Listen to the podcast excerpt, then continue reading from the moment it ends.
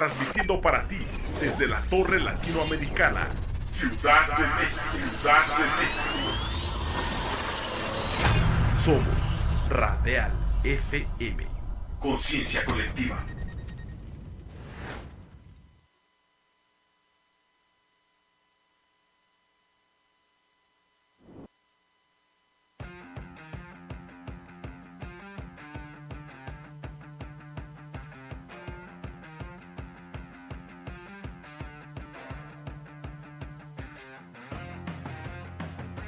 Conéctate a la música alternativa de toda la geografía de habla hispana en Antena Iberoamericana. La música alternativa según nuestra cultura.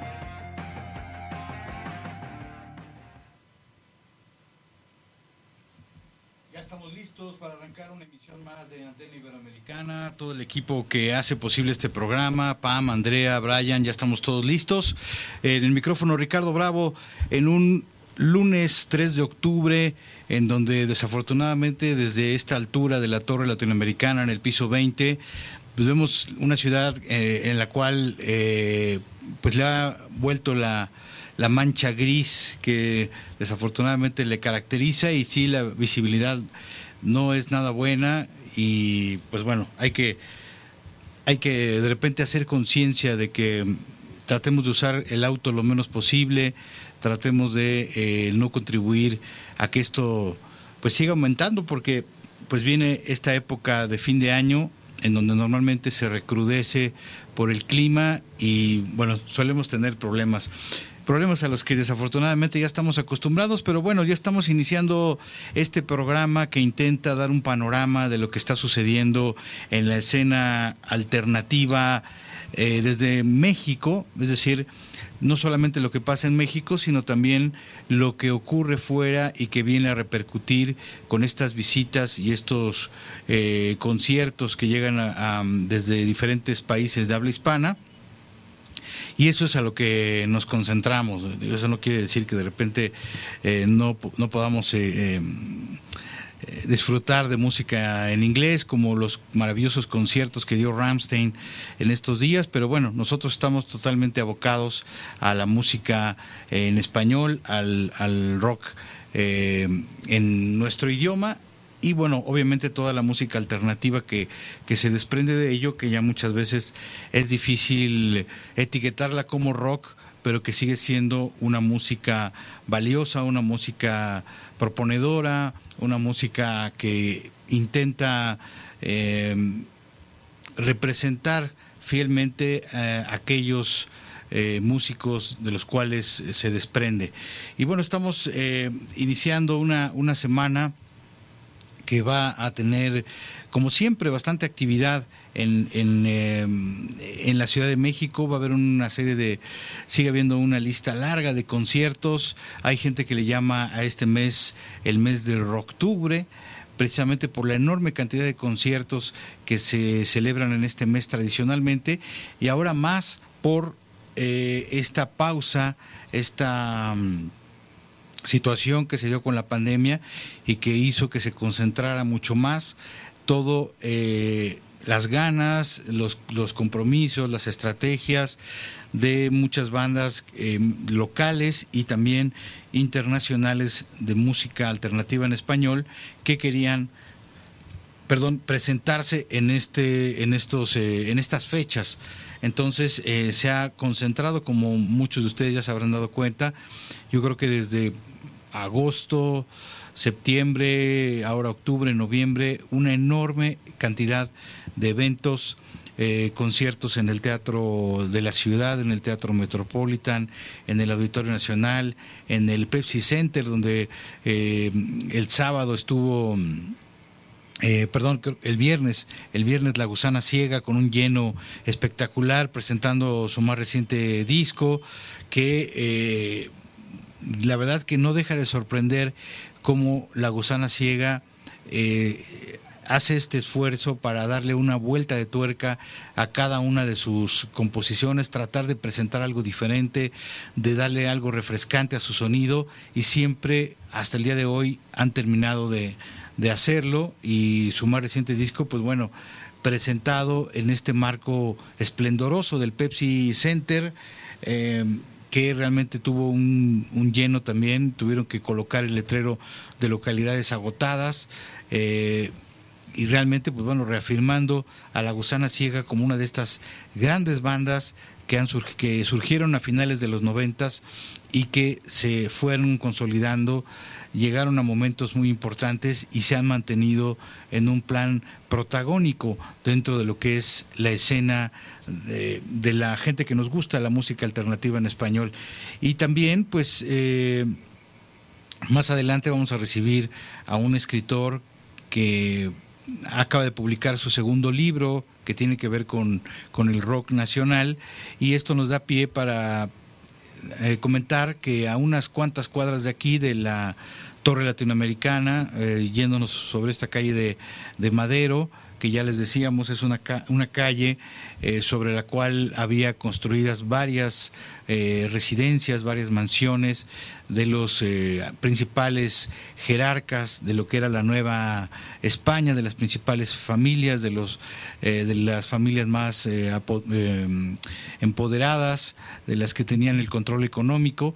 Aquí, caminando por la calle de Madero, unas cuantas cuadras, llegamos al Zócalo y ahí ya está arrancando la feria del libro del Zócalo, que siempre es una cita imperdible para todos aquellos adictos a la lectura en mi caso particular, pues buscando siempre estos libros que dan una revisión, ya sea de figuras emblemáticas del rock, de movimientos, analizándolos desde diferentes puntos de vista y bueno, esto enriqueciendo siempre lo que es esta cultura del rock. Siempre hay una presencia importante de libros que tienen que ver con la música. Eh, en alguna ocasión me tocó dar una, una charla en esta feria en donde justamente hablaba de, de la relación que ha tenido el, el em, la literatura con el rock mexicano y hablando obviamente de, escritores maravillosos eh, que han sido muy importantes y que bueno eh, se nutrieron de todas sus épocas en el caso de, Parménides y de otros escritores. Pero bueno ya tenemos con nosotros a, los primeros invitados. Vamos a hacer una pequeña pausa para que puedan pasar y arrancar esta entrevista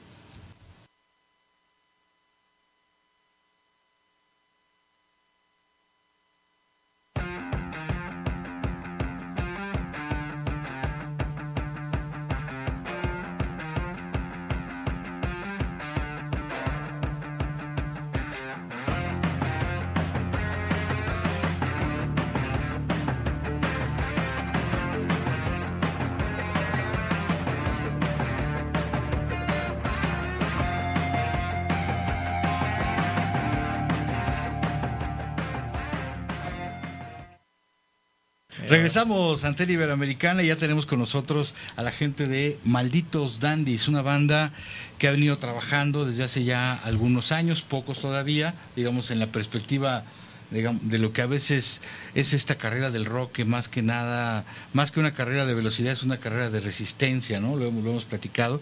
Y ustedes ya llevan algunos años acumulando trabajo, experiencia, sencillos en las plataformas digitales y justamente están eh, presentando el video y, y una canción eh, que es lo más reciente y por ahí nos parece de lo más ruidoso de los malditos dandies, quizá donde las guitarras están como en un plano más eh, eh, primero, ¿no? Eh, principal. Y bueno, un poquito hablar, hablar de este sencillo, si quieres iniciar un poco al revés, ¿no? No, no iniciar con el inicio de la banda, sino con esta actualidad. Bienvenido. Ah, muchas gracias, claro. Este, pues sí, estamos ahorita dándole el rol a, a, Funky Down, que como bien dices es como una de las canciones más ruidosas que, tenemos y más bailables, más de fiesta, más de todo. De hecho, es con la canción que, solemos cerrar los shows. Ok. Y, a la gente le encanta, se prende mucho, este, baila. O sea, es una canción que... Muy prendida, eh, Sí, súper, súper prendida y a nosotros nos encanta tocarla. Siempre este, es como que un momento súper fuerte también. Acabamos así hechos eh, pedazos, súper cansados. Sacan el resto. Lo bueno es que ya saben que es la última, entonces saquen el resto ahí, Sí, de por sí nosotros, eh, como que la gente le gusta mucho el show y siempre nos ha dicho que somos como una banda de en vivo y que les gusta un montón que vernos en vivo. Más que eso, o sea, les gusta escuchar las canciones, pero que la experiencia real de los malditos antes es, es vernos tocar en vivo, ¿no? Sí, claro, siempre realmente uno no tiene una visión completa de una banda hasta que los ve en vivo, a veces desafortunadamente para mal, ¿no? Porque ves a una banda en vivo y dices, caray, el disco suena súper bien y, y esta banda en vivo suena pues muy diferente, ¿no? Para mal. Pero hay veces que es lo contrario, ¿no? Que te das cuenta que hay bandas que una grabación no les hace justicia por alguna razón y que en vivo suenan mucho mejor. Sí, de hecho, es lo que nosotros al principio éramos cinco. Eh, y después nos quedamos, nos fuimos como purgando, se fue yendo la gente y nos quedamos tres. Ahorita somos tres. Y Lo creo que te digo de la carrera de resistencia, ¿no? Sí, de hecho es como sí. Se van quedando ahí en el camino, sí, ya creo no que pueden. El rock and roll, así como que las bandas que, que empiezan a, a, salir y hacer algo importante, a ser reconocidas, son, son gente terca, ¿no? Sí, sea, o sea, totalmente. Que, que no, que no, no, pueden dejar, no pueden dejar el rock, ¿no? Sí, Definitivo. y pues sí, digo, somos tres ahora y creo que es como encontramos ahí como ya nuestro, nuestro click, nuestro match y pues lo disfrutamos bastante. Entonces, pues Funky Down es una canción que, que justo es para eso. La hemos venido tocando desde mucho tiempo, pero pues ya la queríamos sacar porque justo eso nos, nos creemos que, que sí emana mucho de esa de esa energía que, que nos gusta a uh -huh. nosotros sentir, tocar y, y vaya. Y, y, como que amplía el panorama de lo que hasta ahora habían presentado, ¿no? Eh, como que hace más amplio el, la paleta de colores con esta intensidad, este rasgueo más funky, sí, ¿no? Sí, sí. Este, digo, es, es, interesante ya de por sí la, la propuesta, pero esto hace que pues ya no sepa uno hasta dónde se va a expandir el sonido, sí, ¿no? Sí, más que nada como que siempre somos una, una banda que no nos encasillamos en nada y este y eso se vio mucho por ejemplo cuando lanzamos eh, una canción que se llama Perro Viejo uh -huh. que es un country Exacto, sí, totalmente cierto. un country y veníamos mucho como del funk uh -huh. del soul queríamos hacerlo hicimos un poco como hay más este rock pop o sea como que traíamos todo eso y ya cuando lanzamos el country fue así como que todos dijeron sí. qué tranza con estos cuates ¿no? o sea qué, qué, qué están haciendo uh -huh. pues realmente es que nos gusta hacer lo que queramos claro. y, y, y y por lo, lo visto sus influencias son muy variadas, ¿no? Muchísimo, realmente como que somos tres cabezas tan diferentes, pero también muy iguales, no sé, o sea, sí somos Hay un muy, punto muy de... Pues la amistad, yo creo que esta, esta banda es como mucho de, de, amistad, somos como grandes amigos, aparte de que pues nosotros tres somos grandes amigos, toda la gente que nos rodea y que está con nosotros, del management, el equipo de, de trabajo, el staff, eh, todos son amigos, o sea, somos amigos, entonces como que...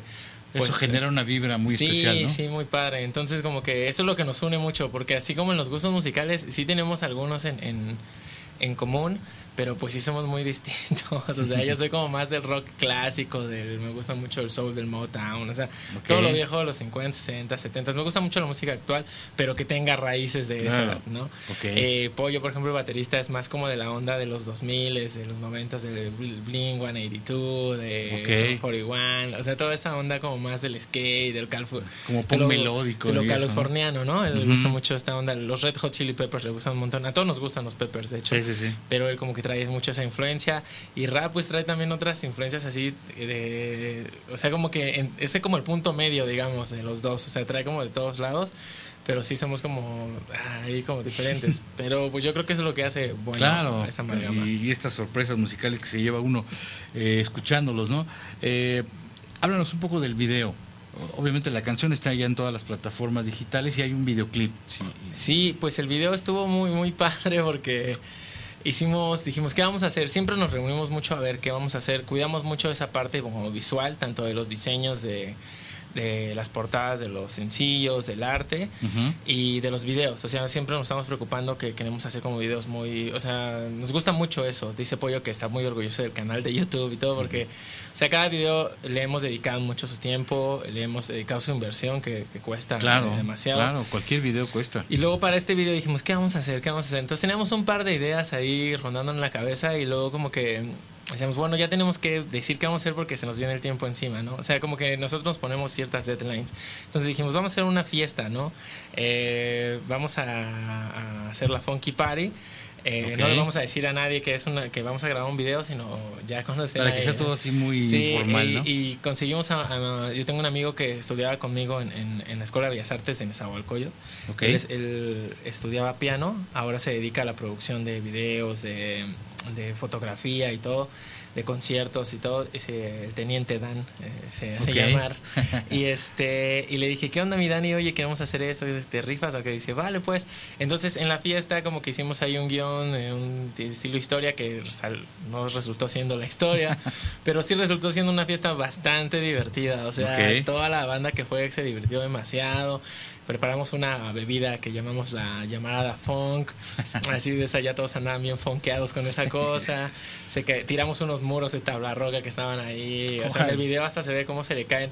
Espontáneamente alguien como que los movió, ya que estaban frágiles, así los cachos y se le cae a la gente en la cabeza la tabla roca. Entonces, ¿No hubo un- alguna herida en la grabación de ese no, video? no, no, no. Bueno. El otro día más bien muchos este convalecientes, Sí, pero, pero heridos, por otras no. razones, ¿no? Sí, por otras razones. Más bien por las llamaradas. Para las llamaradas, sí, estuvo rudo. Entonces, pues eso fue, fue, un- fue un, un cotorreo acá y, y, pues échenle así todo. No invitamos a cuates, a algunas bandas a tocar, Ok. eh, DJs y todo. Entonces fue como un cotorreo, sí le dedicamos su tiempo a la grabación. De hecho, como que Dani ya estaba de, chale, ya no sé qué onda, cómo controlarlos, porque ya estaban muy locos. Pero pues eso se trató, es una fiesta, pues es que la canción de, hecho, de eso es, ¿no? Es Sí, como sí, de la sí. fiesta. y Sí, lo que de- decías, ¿no? Este cierre energético para Exactamente, bailar. de pura energía, de, de baile y todo. No, no es como otras canciones que tenemos con un mensaje más profundo, o más amoroso, Sí, exacto. o más Más espiritual. relajado, más melódico. Sí, algo más filosófico. No, esto es puro desmadre. Sí. Pues de hecho, a ver si podemos poner un fragmento de esta canción Funky Down, que por ahí tenemos el video. Eh, ya sabes que por las restricciones a veces no se puede poner toda Sí, la canción, sí, la claro, quisiéramos claro. poner completa, pero con estas restricciones que, que ya sabemos que a veces están ya totalmente fuera de, razón, ¿no? Claro, claro. ya, Pero bueno, así es la policía de, de YouTube y de las Sí. plataformas que de repente este, detectan la canción y, y- y tiran el, el programa o lo Ah, bloquean. sí, Entonces sí. vamos a poner un pequeño fragmento nada más para que se den una idea. A ver, ahí, ahí nos vamos a callar un momento.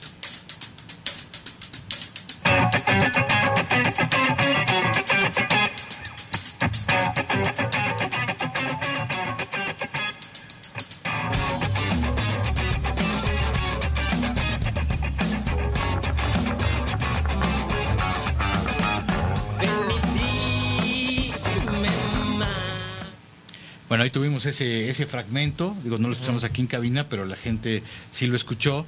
eh, y como vemos, pues esa intensidad, ese guitarreo, ¿no? Y, y inclusive me, me imagino que se vio un pedazo del video, se, se vio un fragmento del, del video.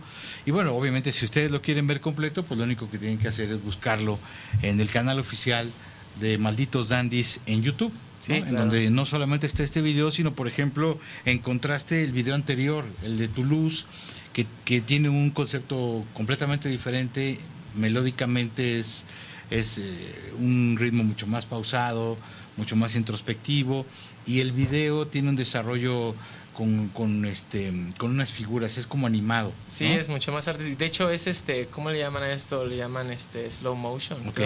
Son fotografías. O Ok. sea, también estuvo increíble una chica que se llama Italibi, que es. eh, me Está muy parece de- bonito de la y muy ad hoc de- con la canción. de- ajá. Eh, no me acuerdo qué, qué estudió, bueno, pero hizo todo eso de, de alguna facultad de la UNAM. Entonces hizo todos los eh, todos los escenarios y todos los personajes los con papel. Entonces los recortó todos y iba tomando fotografías, los movía, fotografía, foto- son miles de fotografías ¿Qué- ese video. Entonces, Qué labor pero sí la canción es como más, sí, es una labor titánica. titánica. Sí, pero sí es una canción más relajada, como que con otra onda, ¿no? Este Y viene muy, muy al caso el video que hicieron, la verdad, sí, muy sí, bien. Está, está muy bonito, la verdad. Pero sí, es que cada co- cosa es muy distinta, digamos. Pero tratamos Claro. de darle como el enfoque. Entonces, Malditos Dandy siempre ha sido como. Luego nos preguntan, ¿qué es Malditos Dandy? ¿A qué suena? No sé qué. Digo, es que pues suenan muchas cosas. Más bien que nosotros tenemos claro que Malditos Dandy es como un viaje. O sea, cada canción es un paisaje distinto, una sensación distinta. O sea, somos como seres humanos, tenemos miles de sensaciones y cada una la tratamos de representar en la música. O sea, el Claro. proyecto hasta tenemos canciones muy, muy heavy, muy pesadas. O sea, ya con un- una onda más, este, pues sí, heavy, tirándole un poquito ahí al metal. O sea, no tan, tan esas ondas, Pero pero, sí rock heavy, ajá, como todo, todo eso nos gusta. Entonces, pues se nos da, lo vamos a sacar y no pasa nada. Claro, Sí. padrísimo. Eh, ¿Cuál fue su experiencia de abrirle a una banda de la dimensión de la habitación roja? Eh, realmente yo creo que son los tipos de momentos que marcan mucho a una banda, ¿no? Cuando te das cuenta realmente de qué estás hecho. ¿No? Sí, sí, realmente. Si te tiemblan las piernitas y todo sale desastroso, o, o, hay alguna fuerza especial que surge justo en ese momento y, y bueno, sale todo bien, ¿no? Pues la ¿Cuál verdad. será tu evaluación? Es, eh, no, la, la, verdad es que lo hicimos bastante bien, o sea, pasamos la prueba. Eh, sí, estábamos muy emocionados, más que nerviosos, realmente. Mm. Estábamos como emocionados y ansiosos ya de tocar. Bueno, en lo particular hablo, pero mis compañeros sí. creo que sentíamos lo mismo. Eh, no era como algo así de, híjole, si la regamos. No, es que mm, después, en, en, la pandemia fue cuando nos agarró todo esto y nos quedamos tres y no habíamos tocado nada. Eh, regresando, o sea, cuando empezó como a pasar la pandemia, tuvimos un show ahí en la Glorieta de Insurgentes, eh, uh -huh. muy mal organizado, el sonido, ya sabes cómo son sí, sí, aquí sí. La, las autoridades y sus, y sus eventos. Y ahí sí realmente como que fue la primera vez que tocamos los tres y no sonó, la neta. O sea, como que sí, por todas las circunstancias que te digo y todo, y la primera vez que tocábamos eh, los tres solos. ¿Fue cuando tocó Urs bajo el árbol?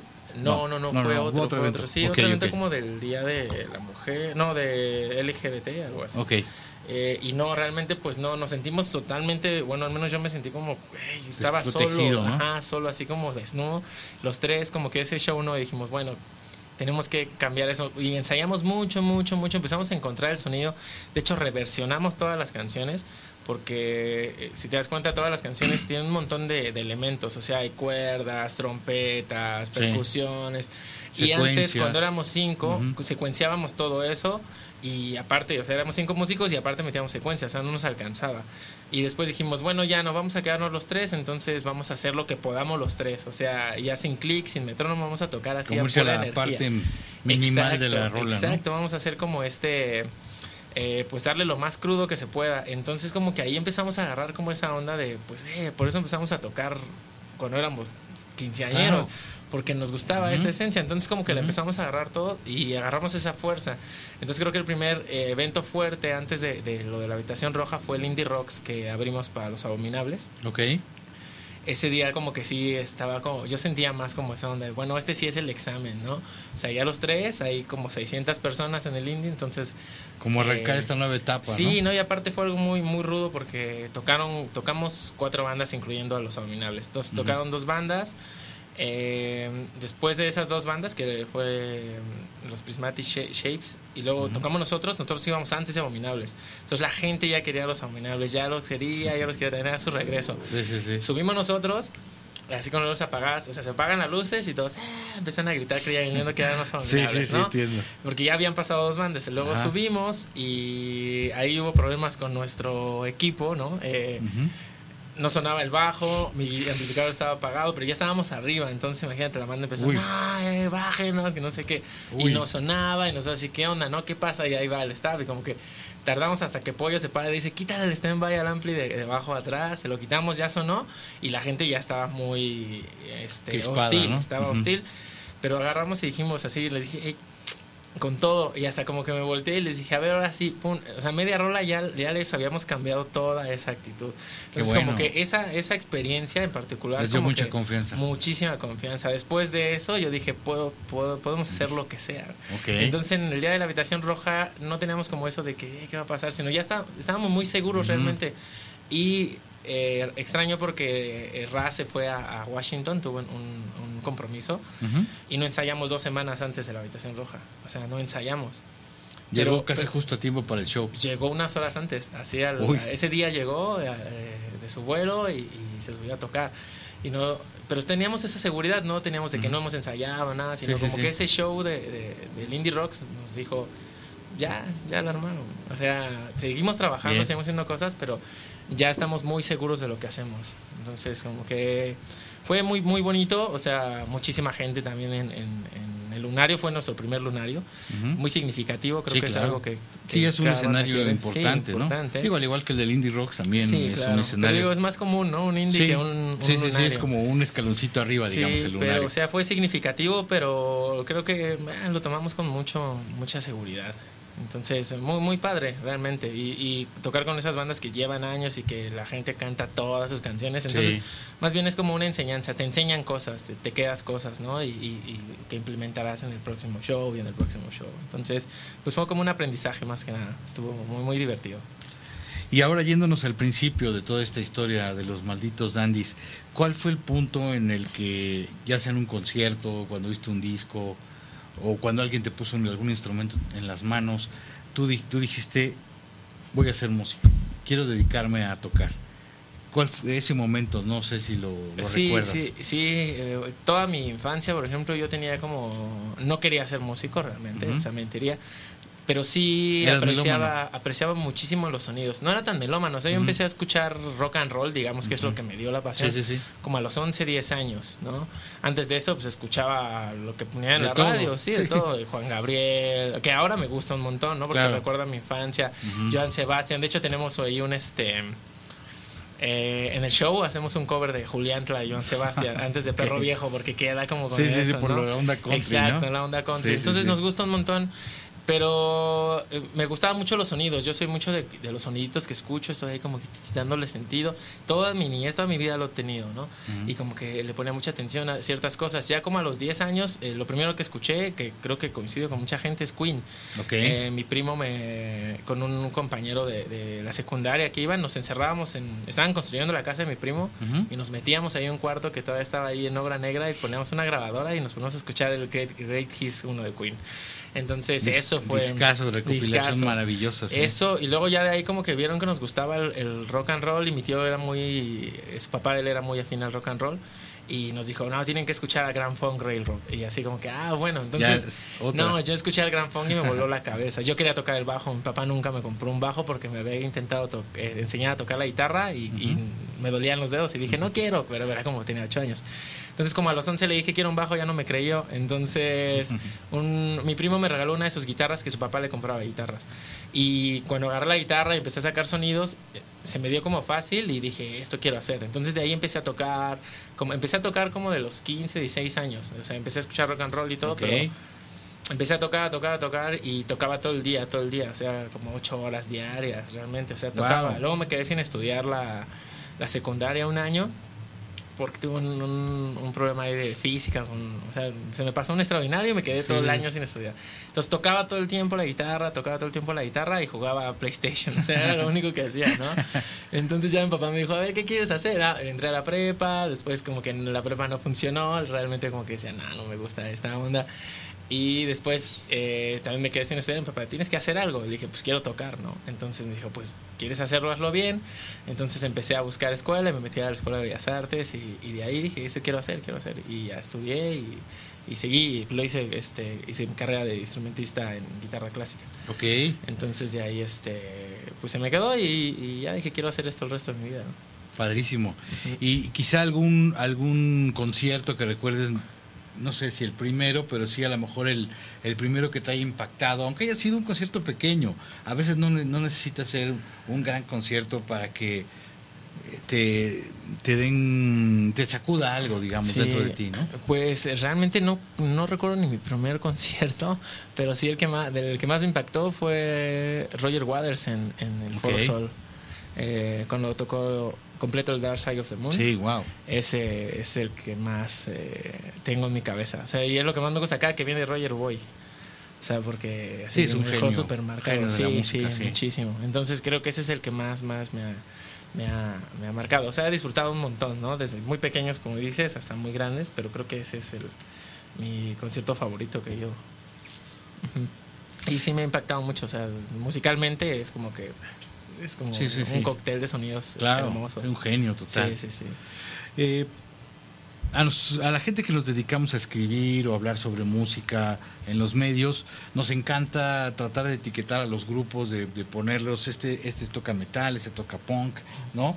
Eh, y en ese sentido, muchas veces los grupos que tienen a lo mejor una personalidad como, como la de ustedes, que, que tienen diferentes matices, para no complicarnos, o, decimos que son bandas alternativas o son bandas indie, ¿no? Y ya es muy subjetivo, porque ya dentro de esa etiqueta pues caben un montón de cosas, ¿no? Eh, ¿Tú con qué movimiento de los que existen te sentirías identificado en ese sentido?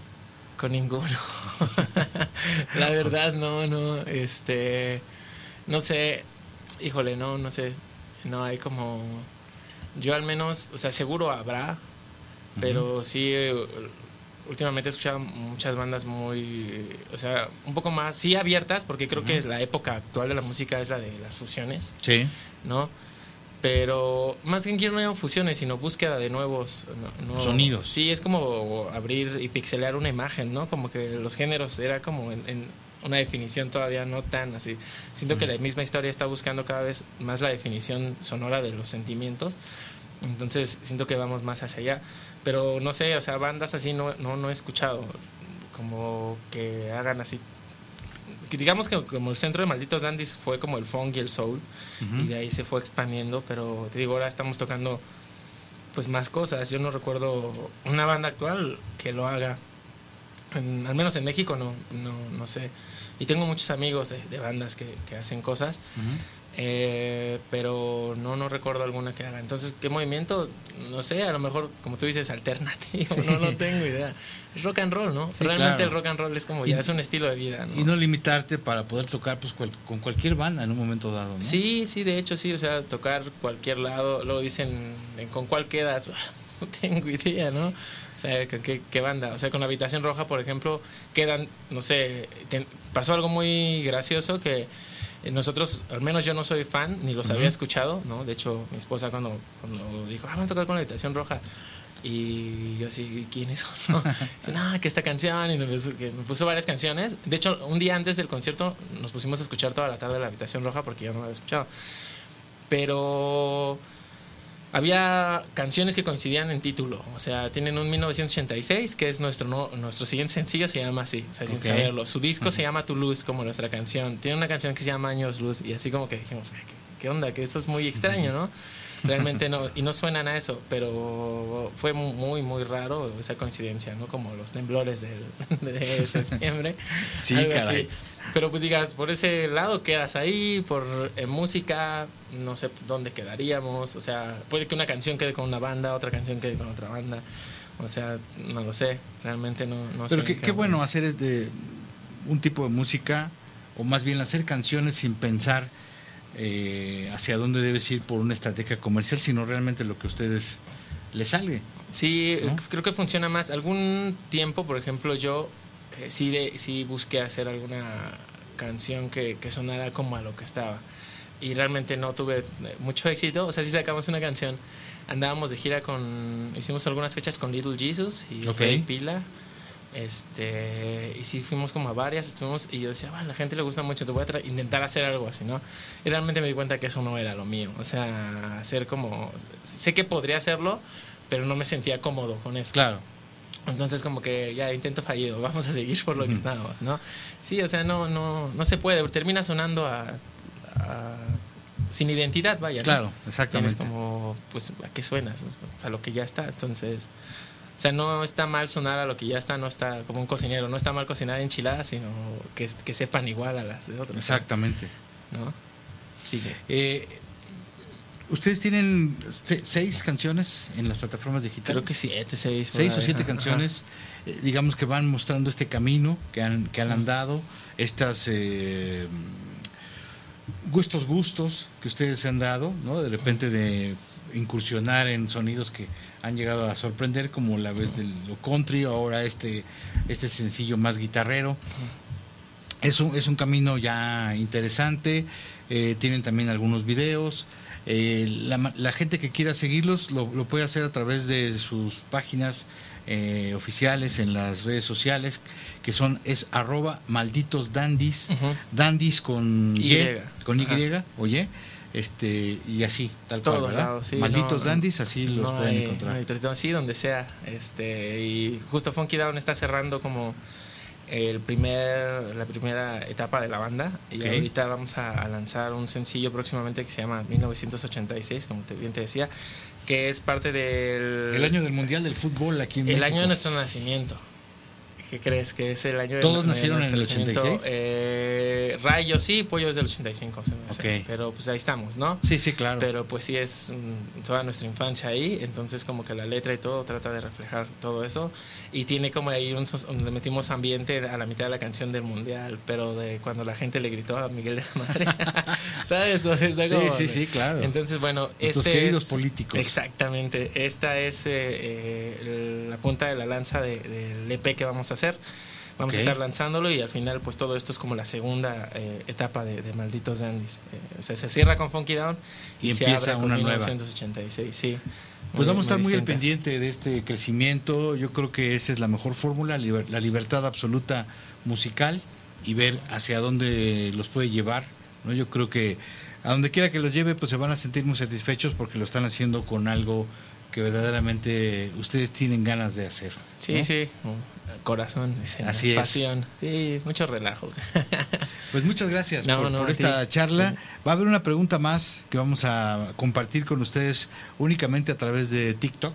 Ok. Es una pregunta, digamos, caliente, que tiene que ver con la música, pero también con otras cosas. Así es que si ustedes quieren encontrarla, búsquenla en el TikTok oficial de Radial FM. Muy próximamente aparecerá esta última pregunta, pero digamos que la parte de, de este programa, en cuanto a la transmisión como tal, con esto concluiría. Muchas gracias. muchas gracias a ti. Sigan a los malditos dandies y continuamos en un momento más aquí en Antena Iberoamérica.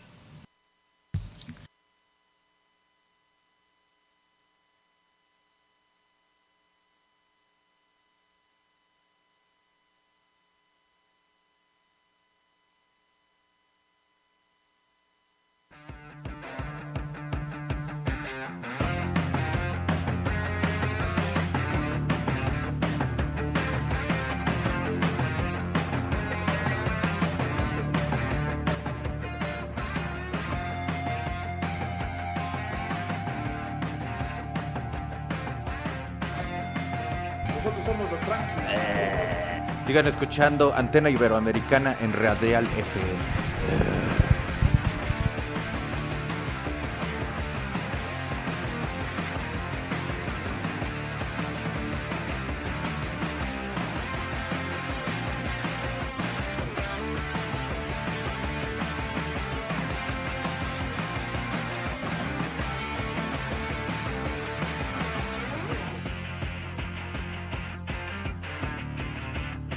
Hola amigas, amigas, amigos, yo soy Liber Terán y pues se sigan escuchando Antena Iberoamericana por Radial FM. Abrazos.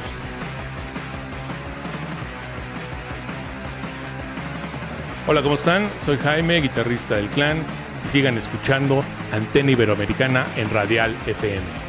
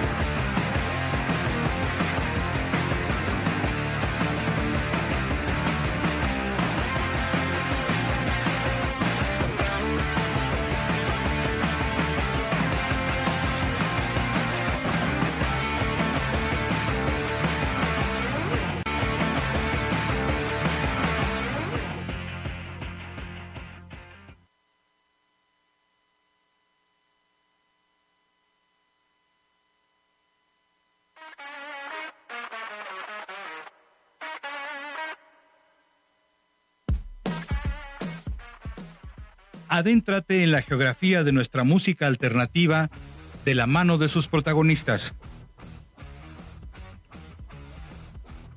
Todos los lunes y miércoles a partir de las 2 de la tarde en Antena Iberoamericana por Radial FM.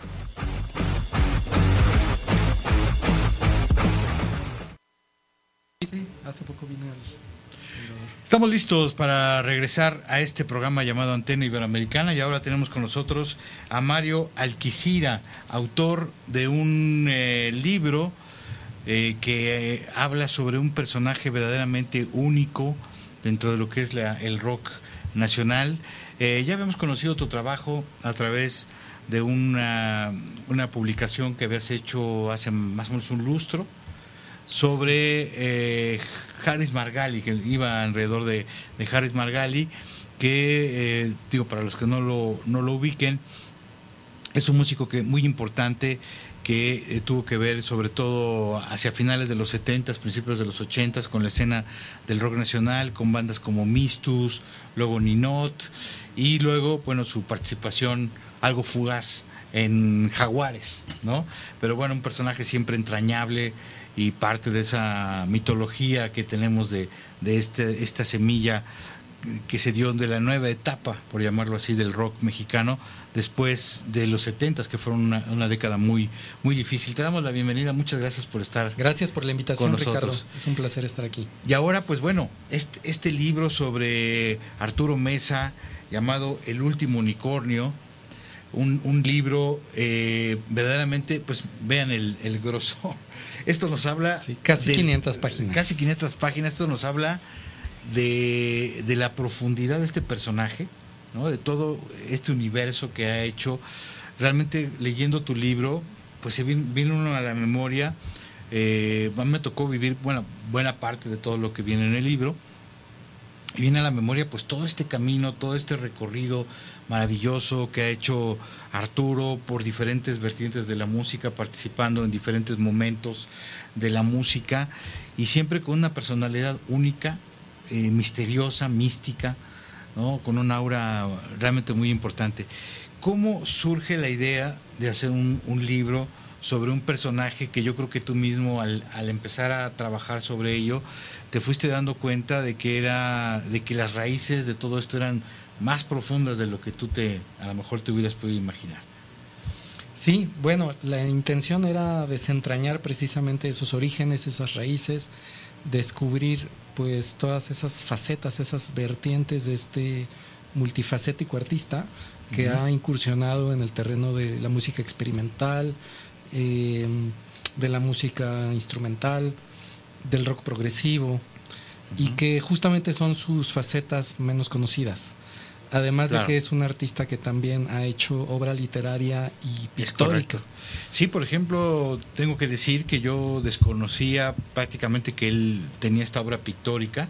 Digo, pensé que de repente hacía alguna cosa así muy como para pasar el rato.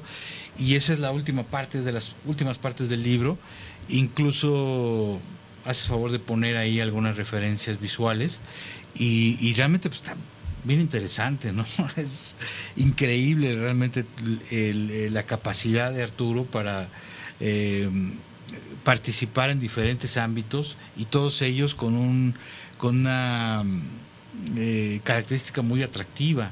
¿no? Esta, obra literaria que también recopila es muy vasta es, bastante es muy vasta sí y también muy interesante por sí misma no o sea la, la, la, manera como él describe las cosas, verdaderamente sí te, te, sacude, te emociona, te interesa. Eh, tiene una manera muy particular, obviamente conectada con sus canciones de alguna forma, pero eh, también faraguando un, una carrera como escritor, pues también que si no él no fuera músico ya sería muy interesante nada más por su obra literaria. Sí, su poesía y su narrativa. Así es.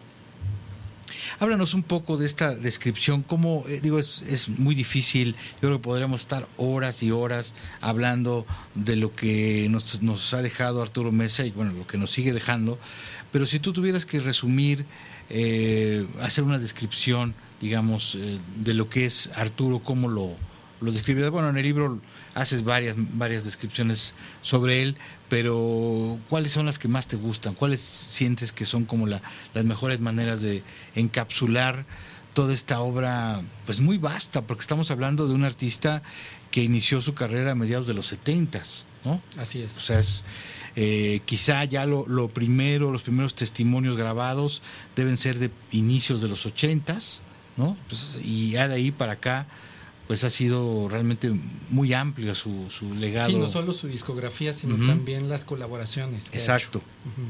Algunas de ellas muy importantes, como por ejemplo lo del disco Comala, ¿no? que mucha sí, gente no, no, no, no, sabe, uh -huh. que, que, fue un disco que hasta creo que donde tengo entendido iba a ser como un disco colaborativo, ¿no? Y que al final, bueno, pues Jorge terminó este sí ahí participaron la tribu Humberto Álvarez, Humberto Álvarez. sí un disco muy muy especial que no sé si al final pues ya Jorge terminó con la batuta digamos del proyecto y ellos terminaron quedando como invitados pero sí realmente era una un, un, un eh, conglomerado que abarcaba eh, artistas verdaderamente muy muy llamativos muy talentosos no como el caso de Humberto de Tribu y obviamente de Arturo junto con Jorge ¿no? así es sí bueno, pues respondiendo a tu pregunta, creo que es un artista muy pleno, uh -huh. que ha abarcado muchos géneros y que ha incursionado en, en muchas corrientes de la música popular en México. Eh, dentro del rock ha hecho cosas muy interesantes, uh -huh. pero ya veíamos también su faceta literaria, pictórica. Entonces, para mí es pues un personaje eh, muy importante en la historia de la cultura en México. Digamos que marca un parteaguas o es un hito fundamental de la historia de, del arte en México, no solo de la música claro. o del rock específicamente. Entonces, sin considerarme yo un crítico de arte, ni mucho menos, uh -huh. ni, ni, un biógrafo tampoco, aunque ya es la segunda biografía que escribo, pero eh, en principio es por el respeto y la admiración que yo le tengo a su obra. Eh, yo he venido siguiendo la pista de Arturo desde hace muchos años, 30 años más o menos. Eso es lo que te iba a decir. ¿Cuándo fue la primera vez que te topaste con, con la obra de Arturo Mesa? Estamos hablando del 89, lo conocí a través de dos discos suyos, sin título y 70 centavos, pero en vivo por primera vez lo vi en el 91 uh -huh. y fue algo que me marcó, sí. fue un antes y un después.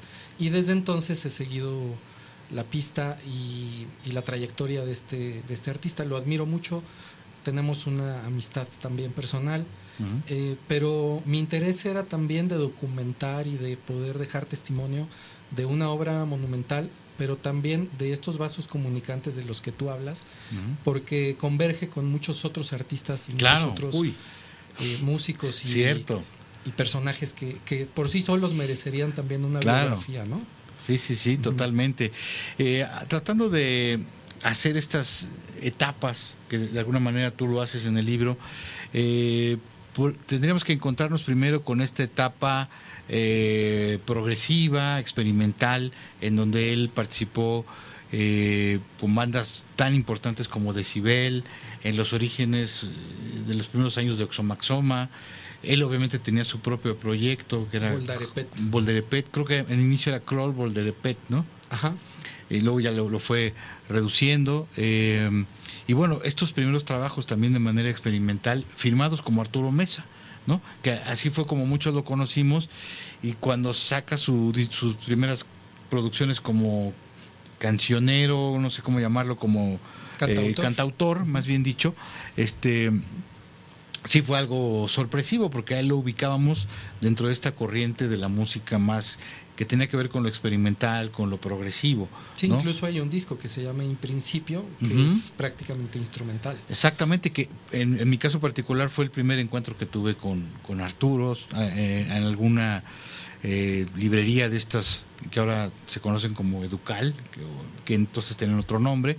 Seguramente ahí me encontré con ese, con ese acetato y me llamó muchísimo la atención, ¿no? Era un split compartido sí, con, con Nirgal uh -huh. eh, y realmente tenía un aire que verdaderamente cuando ya lo, lo adquirí, llegué a, a, casa, sí me abrió otra, otra, otra propuesta, ¿no? En aquel momento yo era una persona quizá muy apegada al rock en español y bueno, un rock más eh, concreto a lo que es el, el rock y esto verdaderamente era ya otra otro tipo de, de imaginario, ¿no? Te planteaba otras sensaciones y bueno, luego esta sorpresa de encontrarlo como cantautor y también como tú, encontrármelo eh, y ver que era con su figura, ¿no? Un poco lánguida, subiéndose a una a un banquito y tocando con su guitarra y empezar, en cómo, cómo te empezaba a ir metiendo, ¿no? En este universo que sí tenía esta aura mística, pero también con que aparecían estos personajes crudos que eran de, que estaban en nuestra en nuestras calles, ¿no? Y en nuestras conciencias de alguna forma, ¿no? Sí, bueno, su obra nos remonta incluso al, al México rural, por ejemplo, Claro. la, la obra literaria tiene toda una faceta, toda una beta que explora esa, esa parte. Y bueno, ¿qué, qué decir de sus canciones, no? Sí, eh, Si tú tuvieras que hacer un top ten de las canciones de Arturo Mesa, ¿cuáles estarían ahí seguramente? Digo, para Es estamos hablando para, para los no avesados que, que de Sí. repente quieran eh, acercarse a la obra de Arturo obra. y que, bueno, con un especialista como tú, que, que ha dedicado varios años, porque te llevó varios años hacer este libro, sí, alrededor de seis años. Eh, y que tuviste una inmersión en toda su obra, estuviste escuchando todos sus discos, además de que ya los escuchabas, como bien nos dices, como melómano, eh, pues creo que eres una voz bastante autorizada para podernos decir en tu gusto personal y dentro de lo que tú consideras que han sido estos momentos determinantes en la carrera de Arturo, ¿cuáles señalarías como algunas de las canciones que deberían estar como las primeras que alguien debería escuchar para poder adentrarse, como la bienvenida a la obra de Arturo Mesa. Sí.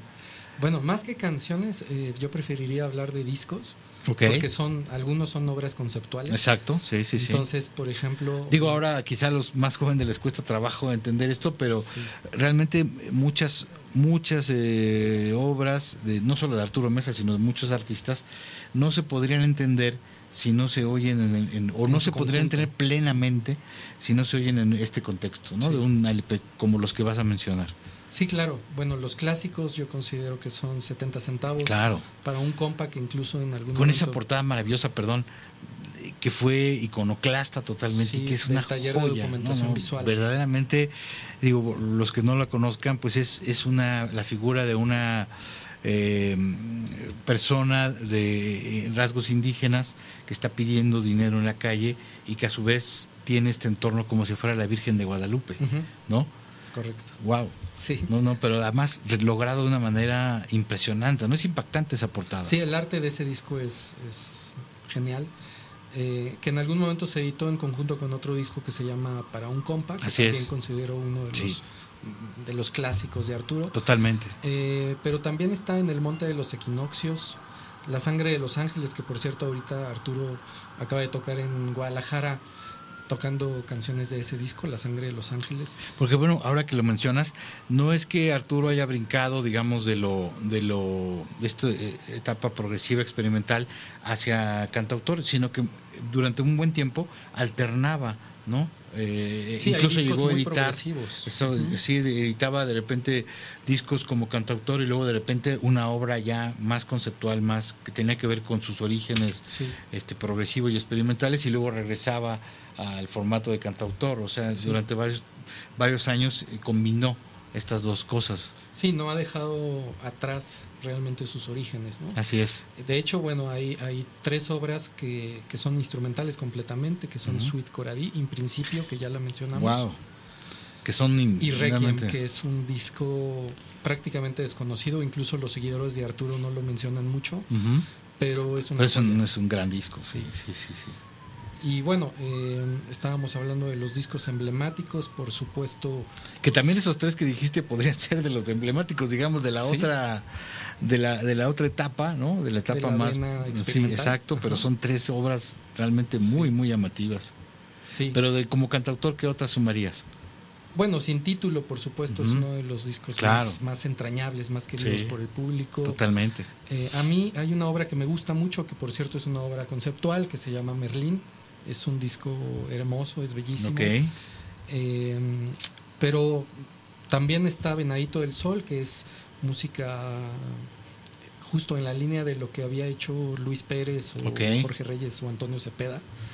Eh, es un disco también bellísimo que poco se conoce porque no se ha reeditado. Entonces se quedó una edición en cassette y es poco conocido. Pero bueno, creo que la discografía de Arturo es, es muy abundante, eh, es muy extensa. Incluso el último disco, el más reciente que se llama Constelaciones, también es Muy una recomendable. obra muy interesante. Y bueno, los, los nuevos escuchas pueden acercarse a YouTube y a las plataformas, porque creo que recientemente se están subiendo sus discos en las plataformas. Oye, pues qué buena noticia, qué buena noticia. Y eh, bueno, obviamente nosotros pertenecemos a quizá a esta etapa de melómanos que estaban más afectos a, a los discos físicos, pero creo que sí es muy importante que una obra tan vasta como la de Arturo y tan importante artísticamente y en la influencia y la conexión que, que bien describes con, con varios movimientos y con varios artistas esté disponible en las plataformas digitales para que la gente que ya pues desde que nació se ha habituado a ese modo de oír música que desde mi humilde punto de vista no es el mejor, ¿no? Por, por la, la compresión de las AMP3 y todo esto, este, Sí, pero no bueno, hay como escuchar un acetato. Exacto, exacto. Créanlo, que realmente no es nada más el fetichismo de tener el objeto, ¿no? Sino realmente sí es otro, otra dimensión en cuanto al sonido. Por eso nos gustó también hacer un libro físico, Claro. un libro impreso. Es un libro objeto. Va a ser un libro de colección, creemos, una pieza de culto. Sí, Eh, voy a hablar rápidamente de la edición. por favor. Eh, contiene fotos a color, imágenes a color, algunas inéditas, la mayoría de ellas, casi 500 páginas. Eh, un- Tienes, tienes también carteles, este, Sí, pro- históricos. propagandas que le llamamos en aquel momento, históricas, ¿no? De presentaciones, de eventos en donde participó él y sus diferentes proyectos. Así es. Y bueno, la editorial que se llama Ayla Ediciones, Ala Ujú. Ediciones que tiene una colección llamada Rock para leer. Así es. Este es el tercer título de la colección, que estuvo muy involucrada en el proceso editorial, apoyando mucho el diseño, la composición, la diagramación, etcétera. Eh, ellos trabajan mucho la técnica del collage. Entonces, quien diseñó la portada, las portadillas, Ujú. etcétera, se llama Antagónica Furri, es una, es una artista boliviana. Y la portada, la, la pintura de la portada, la hizo Adrián Monsiváis, que es un artista plástico regiomontano, amigo de Arturo, por cierto, que nos hizo la, la pintura de la portada. Es una obra inédita, es, una, es un retrato de, de Padrísimo, Arturo Mesa. muy, muy bonito. Entonces, bueno, creemos que el libro pues es muy atractivo realmente para adentrarse, conocer la obra de este gran artista, explorarla en todas sus facetas Claro. y, y también apoyar la producción de, de Arturo, porque él sigue produciendo, sigue Claro. tocando, sigue haciendo giras, sigue haciendo canciones, es un autor Sí, muy prolífico. Exacto. Y, y con su catálogo, pues ya le basta para tener prácticamente la producción que a lo mejor alguna disquera ha hecho con varios artistas, ¿no? Él con su, su propuesta, sus ediciones y sus reediciones que afortunadamente ha hecho. Y bueno, sumam- sumémosle la obra literaria, ¿no? Los, todos los libros que ha editado, pues es verdaderamente ya un universo en sí mismo. Para sí, yo ir- le llamo el universo mesiano. Hay un capítulo que se dedica a explorar precisamente ese universo. Y bueno, él, él este, en algún momento pues intentó también apoyar a otros artistas eh, con un sello independiente que se llamaba Gente de México, que se llama, porque bueno, él Sí, sigue editando sus cosas bajo ese sello, no sé si eventualmente todavía editará algunas de otros artistas, pero por lo menos ya sus, toda su, su obra y, algo que es que fue también muy visionario, ¿no? En ese aspecto, en el aspecto de no perder nunca eh, pues tu, creación, ¿no? Que desafortunadamente vemos que muchos músicos pues bueno, se asociaron con compañías que no resultaron a veces lo que ellos hubieran creído y ahora ellos quisieran tener en sus manos su obra y, y Arturo siempre lo hizo, ¿no? Sí, fue muy fiel a sus convicciones. Lo sigue siendo. Es un artista también muy radical. Eh, aquí se, se notan algunas también de sus contradicciones, porque no deja de ser una persona, un ser humano. Eh, y también, bueno, a mí me interesaba hacer una biografía, no una agiografía, Sí, claro. de tal forma que, que pudiéramos ver al personaje, pero también a la persona, al ser humano, ¿no? que, que es Arturo, con todo este halo de misticismo del Claro. que acabas de hablar. Es una persona muy espiritual, muy mágica Totalmente, sí. eh, y un gran artista, pero también es una persona y, y- y creo que el libro refleja de algún, de algún modo también eso, ¿no? Sí, eh, estas dos cosas que convergen ¿no? en, en él como en un yin y un yang. Esta parte humana y esta parte mística de, de un creador único, ¿no? Como, como lo es. irrepetible. quizá. Irrepetible, Es un totalmente. artista del renacimiento. Totalmente, totalmente. Sí, eh, los que también hemos tenido la fortuna de, de platicarlo, de entrevistar, eh, entrevistarlo en alguna ocasión, pues sí te das cuenta que es de esos personajes muy escasos que tienen un aura, algo diferente, ¿no? Que a veces es difícil explicar con palabras, pero que verdaderamente es real, ¿no? Cuando, cuando platicas con él. Y tú para poder hacer el libro tuviste algunas pláticas directamente con él, en donde él te contó pues cosas que él quizá, bueno, que nunca había platicado, ¿no? De su Sí, vida, de hecho de su se infancia. citan pasajes directos de él, son, son citas textuales que, que él aportó para el libro, que son anécdotas, que son recuerdos, que son pasajes que, que se introducen en el libro. Además, él estuvo muy al tanto de la, de la confección del texto, estuvo haciendo correcciones, puntualizaciones, añadidos, eh, estuvo muy, muy al tanto hasta el momento de que se publicó, eh, estuvo realmente trabajando muy de cerca, eh, interesado incluso ¿no? en lo que se estaba haciendo. Él es muy desapegado y es, Sí. es una persona muy... mm, es un alma libre, digamos. sí, claro. Es, Sí, alguien muy, muy desapegado. Y hasta donde pudo me, me acompañó, lo cual le agradezco muchísimo, porque pues este es un tributo a su obra, ¿no? ¿Para qué Claro. esperar a que alguien ya no esté para escribir Totalmente, su historia, ¿no? Yo creo que los homenajes se deben de hacer en vida y no tiene ningún caso rendir tributos, homenajes eh, que después muy poco pueden decir de alguien ya póstumamente, ¿no? Correcto. Además, eh, sumar a un, a un a la a guardar la memoria de un movimiento como ha sido el rock mexicano, que ha sido ya de una duración pues ya muy importante, ¿no? Estamos hablando desde finales de los 50 eh, y que hay muy poca información. Realmente hay muy pocas obras editadas, muy pocos libros que nos abonen para entender lo que ha sido esta historia. Y es muy interesante que lo hagas de un personaje que además de su propia, como lo, hemos platicado, su propia historia tiene todas estas ramificaciones, todas estas cuestiones tan interesantes. Eh, además, esto que también mencionabas, ¿no? Esta conexión con un montón de artistas, ¿no? Lo vemos desde personajes como eh, Charlie Robledo, como Walter Smith, como Carlos Alvarado, como Rafael Catana, como Jaime López, no Eh, Jorge Reyes, o sea, verdaderamente personajes que también han sido fundamentales en la historia del, del rock mexicano, sobre todo de desde finales de los 70 para acá, ¿no? Eh, y él estuvo relacionado con todos ellos, ¿no? Todos esos personajes que Sí, fueron yo creo que fue una generación eh, privilegiada, ¿no? Eh, irrepetible, decíamos. Yo creo que es, es una generación que, que difícilmente se va a, a volver a dar en la historia de la cultura en México. Y él formó parte de esa, de esa generación. Me parece que fue hasta cierto punto un, un catalizador también por lo que decías, ayudó a mucha gente, eh, les, les indicó más o menos el camino para producir de manera eh, Independiente. autogestiva. Claro. Sí, entonces, bueno, pues a mí me sirve Arturo como un hilo conductor para ir contando también esa historia paralela, ¿no? Que es la del rock mexicano, Claro. en todas estas vertientes que hemos mencionado. Ya hablabas tú de los rupestres, pero también de la música experimental, Claro. Y del etno rock, etcétera, ¿no?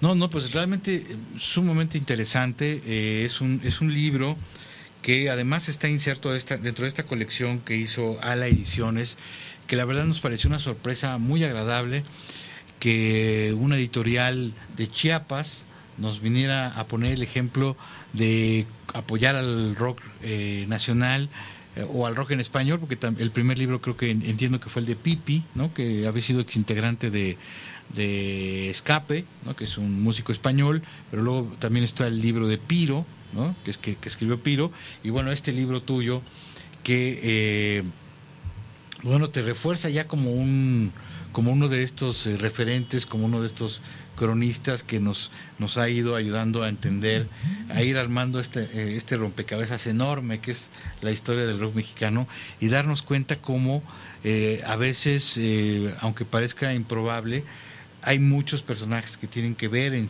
eh, con- entre sí, a pesar de que sus, Sí, sus por sonidos... ejemplo, Rafael Acosta, que acaba exacto, de publicar también su exacto. autobiografía, aparece mencionado aquí porque algunos de estos discos que mencionábamos se grabaron en su estudio.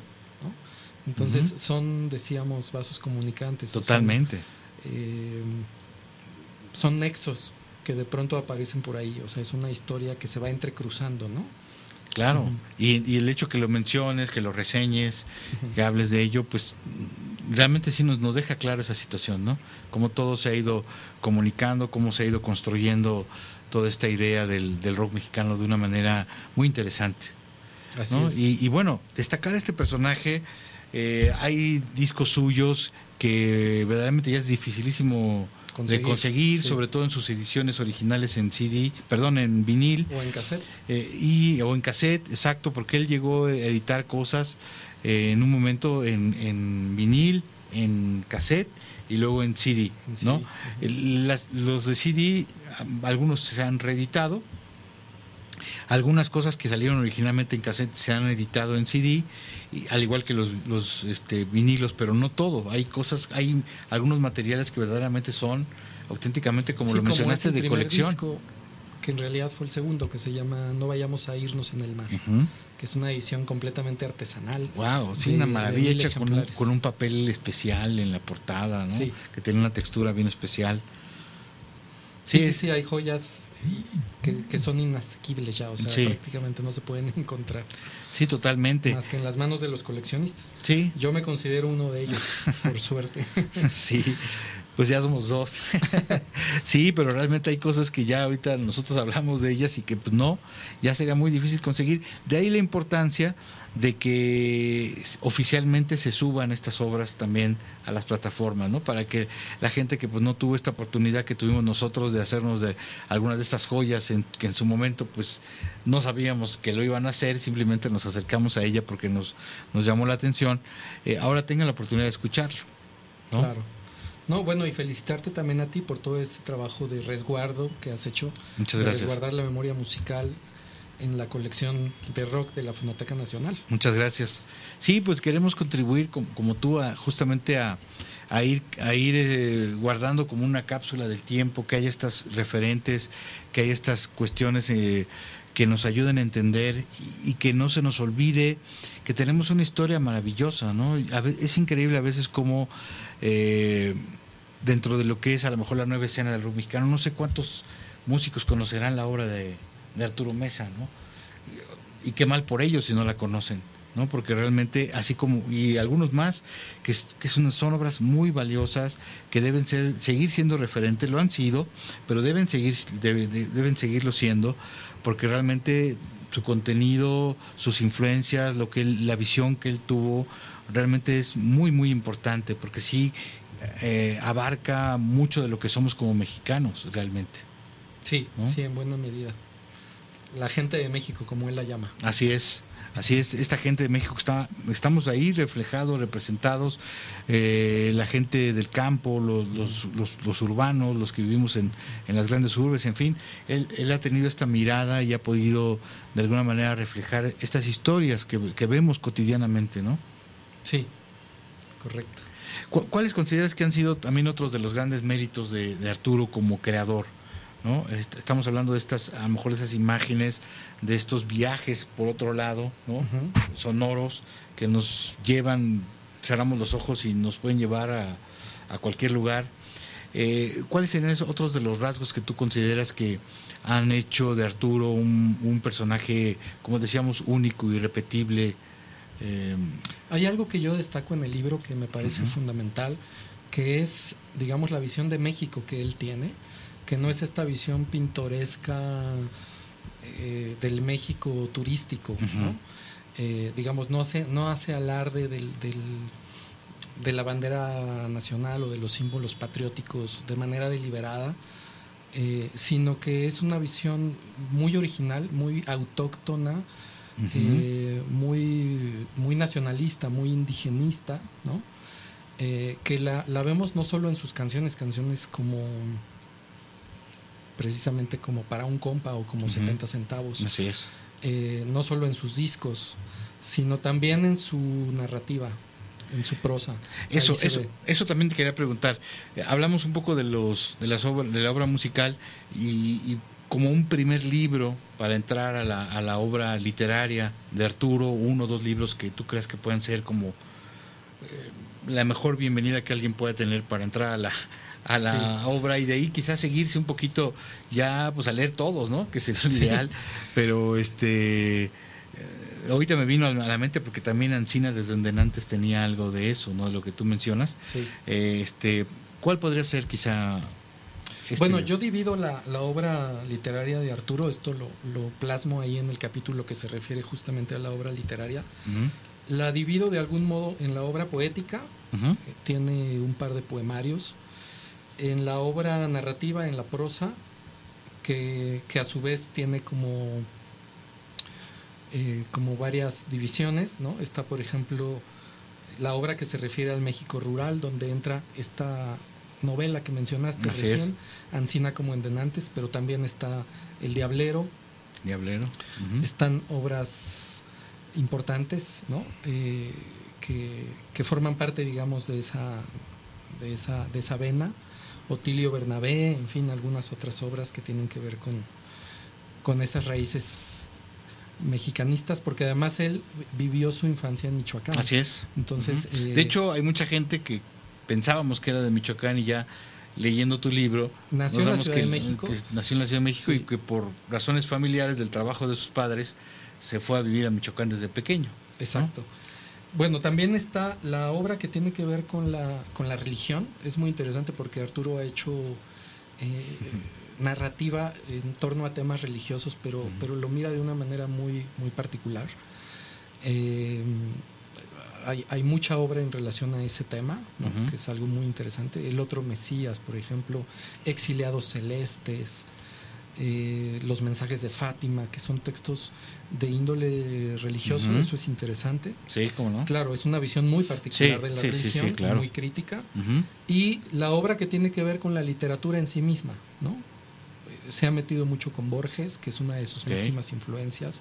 Recientemente hizo un libro sobre Rulfo. Eh, tiene un libro sobre Saramago en fin, eh, se ha metido también, digamos, en la literatura. Con, abrazado a sus influencias, digamos, sí, ¿no? Para Algunas García Saldaña, eh, sus influencias y sus, sus, referentes están ahí en su literatura también.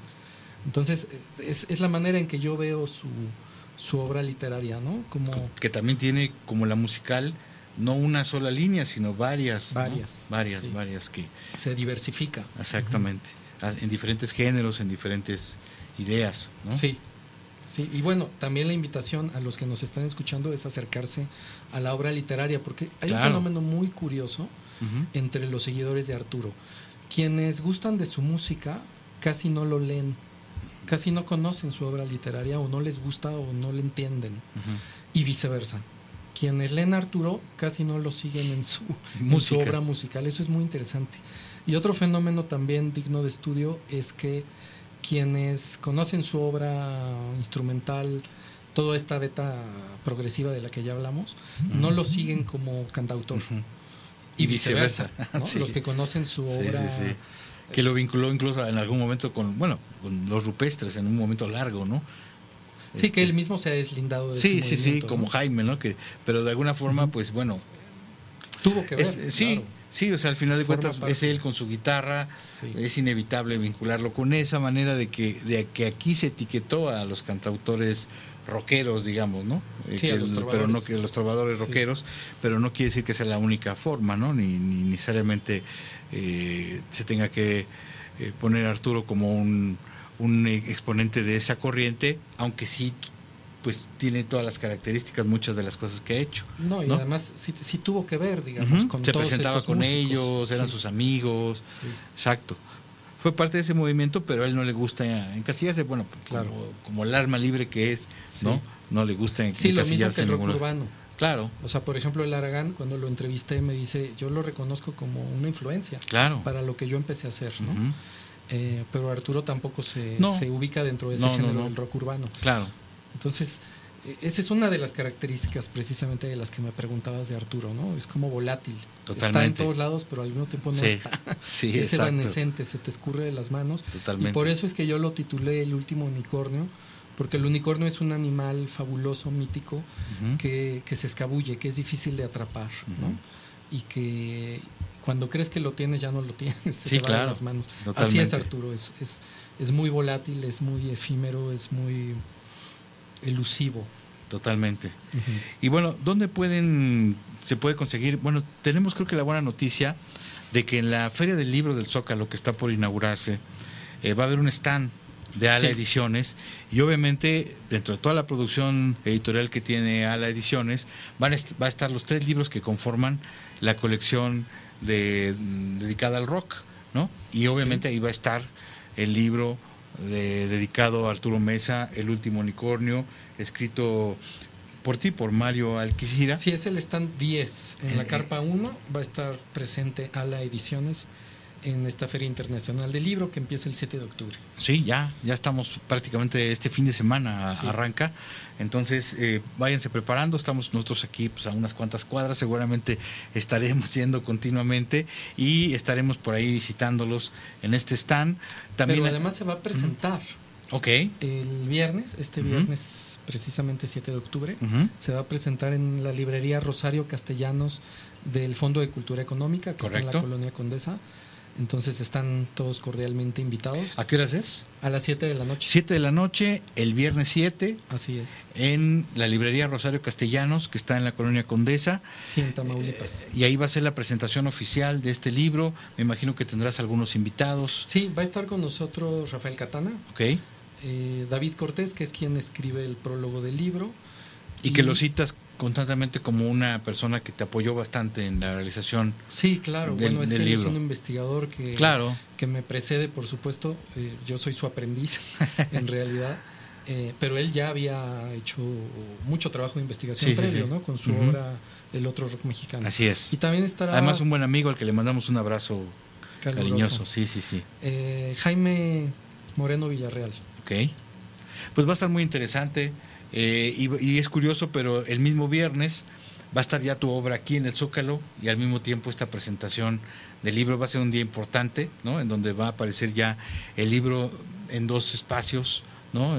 Mientras lo estás presentando allá en la Condesa, también ya va a estar el stand de Ala es, empieza Ediciones, empieza a circular. Sí. Y bueno, para la gente que quiera más información, contáctese a la página oficial de, de la editorial, de Ala Ediciones.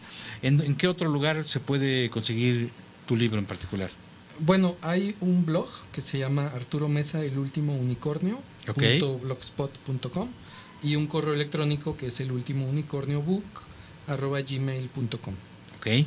Ahí pueden contactarte. Sí, solicitarlo. Sí, solicitarlo y bueno, ya ahí ya les dirán las condiciones, el, el costo, el costo del envío, si se trata de un lugar fuera de la Ciudad de México o dentro de la misma ciudad, obviamente también tendrá algún costo de envío y si quieren evitar pues el costo de envío, pues vayan a la, aprovechen la feria a partir del día 7. El- la presentación también se estará vendiendo el libro. Sí, sí, ya estará a la venta en la librería precisamente Rosario Castellanos del Fondo de Cultura Y Económica. aprovechan para escuchar un poco más de lo que Mario tenga que platicarnos de esta experiencia titánica que fue la realización de este libro, que realmente nos sirve muchísimo como una guía en un universo muy amplio que nos ha dejado hasta el día de hoy eh, Arturo Mesa y que esperamos que se siga expandiendo. Y bueno, para entrarle, no perdernos ahí en el laberinto de, de todas las cosas que ha hecho, pues está este libro que nos ayuda también a entender las razones, los motivos, eh, toda esta historia que ha tenido Arturo, incluso la prehistoria, ¿no? Con, con toda su infancia y todas estas cuestiones familiares que también nos platica el libro.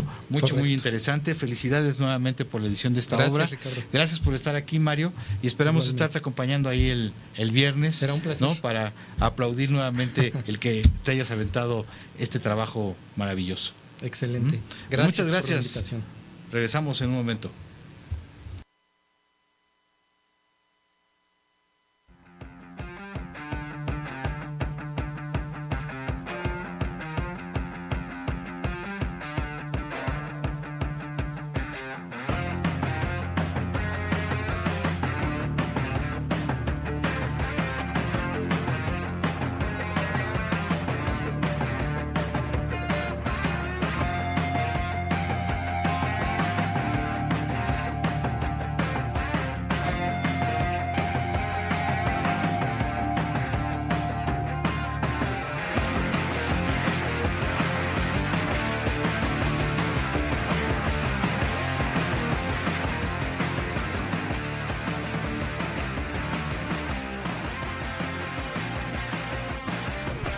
Saludos amigos y tribus, nosotros somos Garrobos.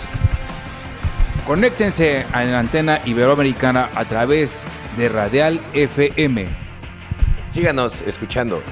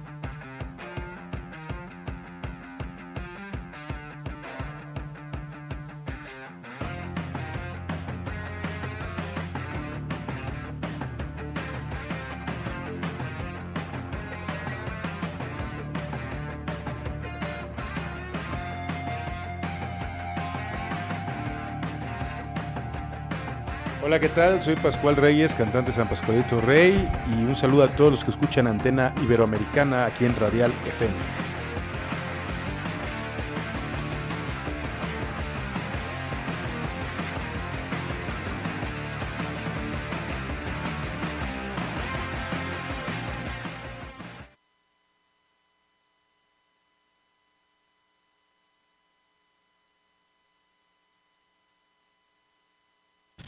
Regresamos a Antena Iberoamericana en este tercer bloque del día de hoy sobre esta calle de Madero, esquina con eje central, este canal que conectaba Tenochtitlan con Tlatelolco, que era otra ciudad que ahora pues la vemos como una zona más de esta urbe, pero que bueno, tiene toda esta historia. Y estamos realmente muy contentos de recibir a un entrañable amigo al que teníamos mucho tiempo de, no ver y con el que nos tocó eh, vivir un momento mágico, un momento de transformación del rock mexicano, un momento de las sacudidas más importantes, ya viéndolas a, a, 25 años de distancia, una de una sacudida verdaderamente fuerte, eh, de las que quizá le hacen falta hoy en día al rock mexicano, ¿no? Como que ha, ha, seguido una inercia ya de mucho tiempo y en aquel entonces eran un montón de bandas que tenían ganas de decir otras cosas, de mm, a poner en la palestra otros sonidos, otras influencias y fue verdaderamente apoyada por una generación de, de chavos que pues realmente tenían una energía, lo hablábamos un poquito fuera del aire. Johnny de Resorte. Un gusto, amigo, estar aquí. Muchas gracias por invitarme. No, hombre. La verdad que es un placer verte después de tanto tiempo y saludar a toda la gente que nos esté escuchando.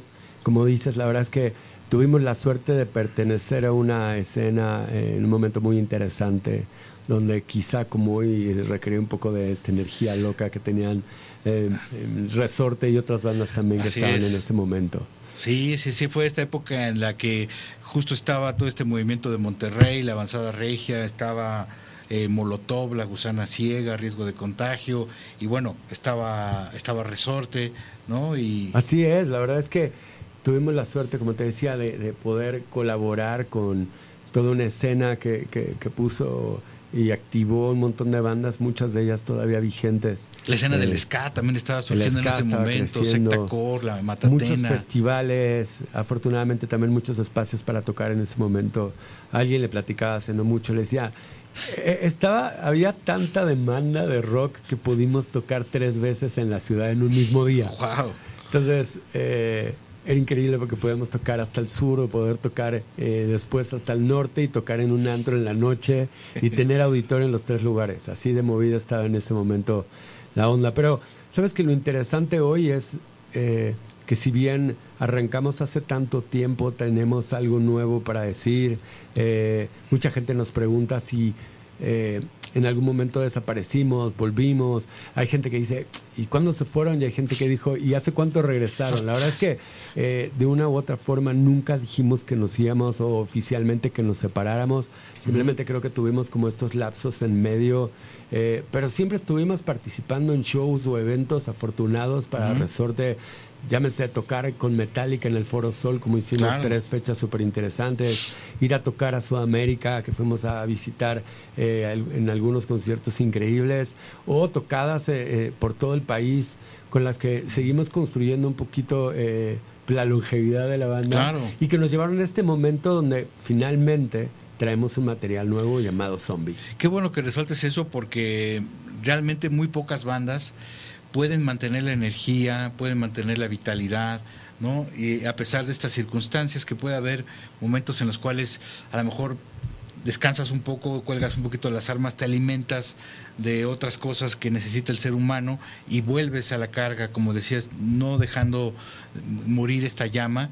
Y ahora que vemos este video de zombie, verdaderamente es impactante y, y a mí me, me da, me da mucho gusto ver a una banda que 25 años después, o, o más de 25 años después, sigue teniendo la misma energía, la misma convicción, porque además se trata de un género musical que requiere eso, ¿no? Total. O realmente ver a un grupo que está incursionando en un género como el, como el de ustedes, Claro. eh, con poca energía, como ya con una actitud Claro. medio cansina, pues yo creo que es mejor ya dejarlo, ¿no? Y, Creo- y hay una vitalidad enorme en este video. Totalmente, la verdad es que Zombie yo creo que refleja muy bien, eh, refleja muchas cosas, ¿no? Como decías, ese es el tipo de música que siempre hemos hecho, que se caracteriza de esa energía y se deja ver en el video, porque así es Resorte en vivo.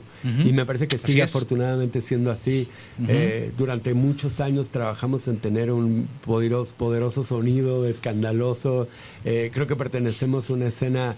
Pues claramente para muchos metalera, ¿no? Hay otros confusa porque tenemos también esta parte del rap Claro. que hemos sabido combinar.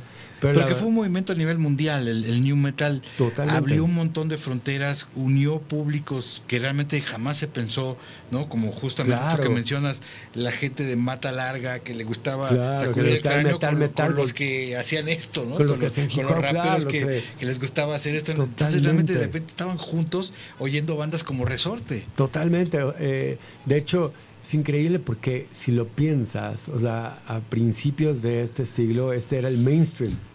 O sea, Claro. esa música Sí, sí, era sí. el mainstream en ese momento. O sea, grupos como Korn o grupos como Limp Bizkit, con, Claro. con quienes también tocamos afortunadamente, pues eran en ese momento el mainstream de lo que salía en la tele, de lo que querían ir. Era Woodstock, que hace Claro. poco sacaron este documental, de hecho, y, y era Lástima lo que del estaba mainstream pasando. de ahora, ¿no? Total, la verdad es que yo creo que ha ido cambiando mucho y, y va cambiando muy, muy rápido, pero yo veo con, con suerte que hay muchas cosas y ruidos y cosas sonando interesantes y también que no haya tantas nos llama la atención como para poder salir y tener una propuesta y decir, o hacer esta interferencia en este momento, decir, hey, estamos haciendo esto hoy, hablando Claro. de esto ahora. Y tenemos todas importa, las ganas claro. de hacerlo. y- Claro, y abrir una brecha ahí para poder tocar para nuestra banda que ya nos sigue y para la banda que no nos conoce. Yo creo que siempre hemos sido como muy afortunados con esa parte. Hace Ujú. solo algunos años, y bueno, a nosotros que ya vamos más grandes, unos años nos parece cuatro o cinco, pero fíjate que hablando un poco del metal y toda esta escena, Sí. cuando tocamos en el Notfest, le contaba a Keisha el otro día que, me, que es mi manager, le decía, eh, para mí fue increíble cuando fuimos al Notfest y tocábamos entre uno y otra banda, una banda de metal, no recuerdo su nombre, Sí, sí, pero de sí. estas nuevas, y tocábamos con The Darkness, que tampoco tiene nada que ver con nosotros. Yo decía, ¿y quién va a estar afuera cuando nosotros salgamos a tocar? Y cuando terminó de tocar The Darkness y luego íbamos nosotros, la gente gritaba, Resort, Wow. Resort". Y cuando salimos y había, no sé, casi 20 mil personas afuera esperándonos con ese cariño, la verdad es que me quedó como muy claro que afortunadamente habíamos construido Sí. un lugar en la banda metalera. Totalmente. Construimos un lugar en la generación que nos seguía. Y sabes que afortunadamente esto lo logramos no solo en México, no sabes cuánta gente nos escribe de Latinoamérica y nos dice, qué bueno está, el, qué bueno está Sí. Zombie, qué bueno que están tocando, Sí. cuando vienen a Colombia, cuando vienen a Chile. Y eso nos entusiasma y motiva todavía, todavía más. Sí, yo, yo recuerdo hablar con una de las bandas este, que han marcado, digamos, los últimos años como una de las mejores bandas desde mi humilde punto de vista dentro del metal mexicano.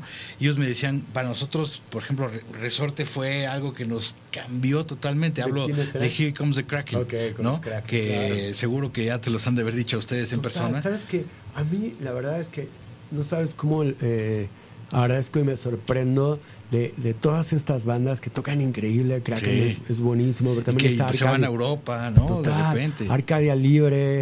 Está también, eh, afortunadamente, con nosotros toca Andrei, que está en este grupo que se llama Lack of Remorse, Claro, que también hacen metal. claro. Eh, todos, todos los muertos que son eh, también de Chopper, que está tocando con nosotros. Y todos ellos siempre dicen, o sea, el entusiasmo que les da, porque justo Sí. Tetes y este, eh, ¿cómo se llama? Ay, se me fue. Y Tore, Tore. tocaron en una primera etapa con nosotros también en Resorte con la salida de Tabo. Sí. Y fue algo muy divertido. La distancia también lo hizo difícil. Sí, sí, sí. Pero- hasta Aguascalientes. Claro, pero estuvo muy, muy interesante poder haber podido colaborar con ellos y así nos pasa con bandas de metal nuevo que siempre vienen y me dicen, mi, Sí. car- mi carnal escuchaba Resorte y eso me marcó y por eso estoy aquí haciendo esto. O no, este, tú fuiste el soundtrack de mi secundaria Sí, y prepa. Y claro. dices, la verdad que lo agradecemos y creo que sí marcamos ese momento y estamos tratando de hacerlo más largo y más relevante con esto ¿no? nuevo. y, y qué padre que te lo digan cuando tú todavía tienes todas las ganas y sacas una canción como zombie, ¿no? Total. Porque si ya estuvieras en el sillón de, de tu casa ya viendo la tele o algo, pues Total, sí, ya sería ¿no? padre, pero no sería lo mismo que seguir aquí, ¿no? Mira, le digo, me, me da risa, pero yo corro 5 kilómetros diarios. Y la verdad es que me mantengo el tiro siempre trabajando y componiendo y haciendo. Y la verdad es que yo me siento como antes y, y creo que la banda suena fresca igual. Sí, y, total. Y sabes que estamos además por lanzar muchas canciones más con este EP completo. Y yo quiero invitar a la gente que nos vaya a ver, porque así como se ve en el video, eh, es como Sí, suena y como, claro. como se Sí, ve la onda. La verdad que ha sido muy interesante este proceso porque además estamos colaborando. Mi E- Esta colaboración que justo te iba a mencionar con José Macario, que es un artista verdaderamente multifacético, pero que también tiene este esta rama pesada, ¿no? Que hace que se conecte muy bien con ustedes, pero que también tiene otras otras vertientes y que de alguna manera el que ustedes se vinculen con él pues es una, una forma de, de compartir una energía muy particular. Yo creo que hacer un featuring y, de- y así justo una colaboración y declararla como tal, porque además no es que sea parte eh, permanente de la banda, si bien va a estar en muchos de los shows, sino es una colaboración como hacen también hoy Ujú. los raperos Claro. y todos los, Todo los el reggaetoneros tiempo. o Sí, todo el sí, mundo. sí. La idea era justo plasmar eso. Como lo dijiste recién, este eh, José Macario viene de tocar metal, es un virtuoso de la guitarra es. clásica, eh, flamenca, lo que tú quieras, pero toca guitarras de ocho cuerdas para hacer metal y hacer cosas como muy complejas, que ya tenía nuestro reconocimiento con la parte del metal, porque además habíamos eh, ah, compartido escenario con él en algún momento, pero hoy es para mí uno de los productores de hip hop eh, en español y en México Ujú. más importantes, con todas las colaboraciones que hace él con Alzada, con Así es. talento muy importante. Entonces, creo que lo, lo puso en este lugar donde lo importante acá, donde él coproduce el disco, es que le diera mucho más sentido a nuestra parte rapper y a la cadencia que debería de tener, pero a su vez con la lira le da un color muy especial Así al es. Generando como una cosa que la gente ha dicho. Ese es como- balance. es como el resorte Reloaded 2022. Sí, claro, Y esa era la idea. Esa era la idea. Es cómo sonamos frescos en el 2022, cómo tenemos un mensaje que sea fresco, cómo sonamos actuales. Es, sí, colaborando y reconociendo también la chamba y involucrándote con banda nueva, ¿no? Ujú. este, di- este disco, en general, bueno, este EP, además tiene esta parte donde Sasha Trujeque, que es quien lo graba y quien lo... Que también lo- es un buenazo lo, lo lo que hace. produce en Soga Studios. Me parece que tiene toda esta parte donde grabamos en consolas eh, de estas eh, Neve, de las de bulbos, donde sacamos sonido Ok. con cuartos muy grandes en Soga, aquí en Morelos. Entonces, tiene una primera parte donde la base es muy grande por sí sola. Y, y Luego ya le vas- Sasha supo hacer, o sea, toda esta introducción que puso, que además es como súper conceptual, que es- son ideas locas de él y Ujú, ruidos sí, que sí, fue sí. metiendo. Parece que le dieron un color y le dieron forma. Totalmente. Y me parece que al sumarse Macario como músico y finalmente coproductor, terminó de darle el color. Sí, sí, sí. No, realmente es una bomba. Una bomba que nos. llama la atención justamente para estar muy al pendiente de todo lo que va a venir Gracias, con, con. Resorte. ¿no? Muchísimas gracias. Y sí, nos da mucho gusto porque yo creo que eh, al- por el contrario debe ser algo muy triste para alguien que admiró una banda de repente ver que ah, casi artificialmente, ¿no? Con oxígeno hacen que un proyecto siga. Híjole, escuchas lo nuevo y dices, caray, no, este, Claro. esto no, ya no es lo que era, ¿no? Sabes que tuve el gusto de. Qué bueno que tú tienes esa opinión, que además eres alguien que quiero y, y admiro y agradezco muchísimo que me hayas invitado. Y tenemos tantas historias. Sí, además. caray. Pero fíjate que he tenido también el gusto de compartirlo con banda mía, con la. Por ejemplo, con Robbie eh, Lear y Marcelo Lara, que fueron, fueron quienes nos filmaron en Así es, Manicomio en aquel tiempo. claro. Y me comentaba hoy Robbie, que no lo había visto, me decía. Juan, suena muy bien, está fresco, Sí. dijo, el video está impecable, Sí, claro. se ve muy bien y la verdad es que pues te da gusto, esa era la idea, ¿no? Que todo lo que hagamos de aquí en más eh, de ninguna Tenga manera ese- baje, sí, que tenga esa calidad visual, sónica, para que la gente diga, "Oh, qué bueno que está, o Claro, qué bueno que oportunidad", están, claro, ¿no? sí. Y no... Sí, que o cualquier suenan- nuevo oído que no tenga ni idea, dicen, "Güey, esto está increíble, Claro. ¿quiénes son, no? Fíjate que estamos colaborando con un proyecto de Macario que se llama Ladrones, donde Ok. él toca activamente, cantan artistas de, de- de, ¿cómo se llama? De alzada, como Samir y otro chico que se llama Cirujano, son unos súper raperos. Y co- con ellos estamos colaborando haciendo música. Y la verdad es que es increíble porque poderte meter, eh, ellos lo que hacen le llaman flow pesado, que es una Ok. forma de metal Sí, sí, sí. con la onda del rap, con José tocando las guitarras y programaciones como súper interesantes. Y lo cuento porque al final quiero también, o sea, dejar ver, así como ellos hacen, que hay una escena que también está haciendo metal, Claro. que es nueva. Y Y que, que trae tiene un sonido, claro, un tiene sonido otras renovado. influencias, claro. Y poder interactuar con ellos haciendo música y todo, pues son de las cosas que nos hacen sentir conectados Claro. con lo que pasa ahora y también proponer. Así es. Sí, muy interesante. Y bueno, des- dentro de estas anécdotas, yo me acuerdo mucho de una junta que hicimos en las escaleras de Plaza Inn, ¿no? Para ponernos de acuerdo para el aniversario Wow. de Rock 101 Qué en qué íbamos a hacer. ¿no? perfecto. Y en esa escalera, pues estaba alguien de Molotov, de La Gusana Ciega, Totalmente. de Riesgo de Contagio, bandas que verdaderamente en ese momento era como si habláramos ahorita del grupo Lente, del grupo Pluma, del Claro. grupo Micrófono, realmente era muy poca la, la gente todavía que los conocía. Luego nos dimos cuenta que no era tan poca como creíamos y nadie en ese momento iba a sospechar lo que iba a pasar con esa generación. ¿no? Totalmente, Realmente totalmente. fue algo mágico, eh, fue algo muy impactante, ¿no? Totalmente. Fue un cambio en la página del rock mexicano, Totalmente. de todas las bandas que querían sonar igual que Caifanes y Maldita Vecindad, que grupos gra- grandiosos, extraordinarios, Obvio. pero llegó obviamente este cambio de página y llegaron nuevos sonidos, nuevas fusiones, nuevas maneras de... Y había unas de- bandotas ahí bandas- que tristemente no, no siguieron, pero que en su momento construyeron algo y también sirvió como para que pudiera pasar. Yo con mucho Sí. cariño recuerdo siempre a la Concepción de la Luna. Claro, Que eran, una bandota. son grandes amigos, Sí. pero además habría que reconocerles que en su momento sonaban impecables. Totalmente. ¿no? Y tenían claramente una influencia muy importante de, de Nine Inch Nails.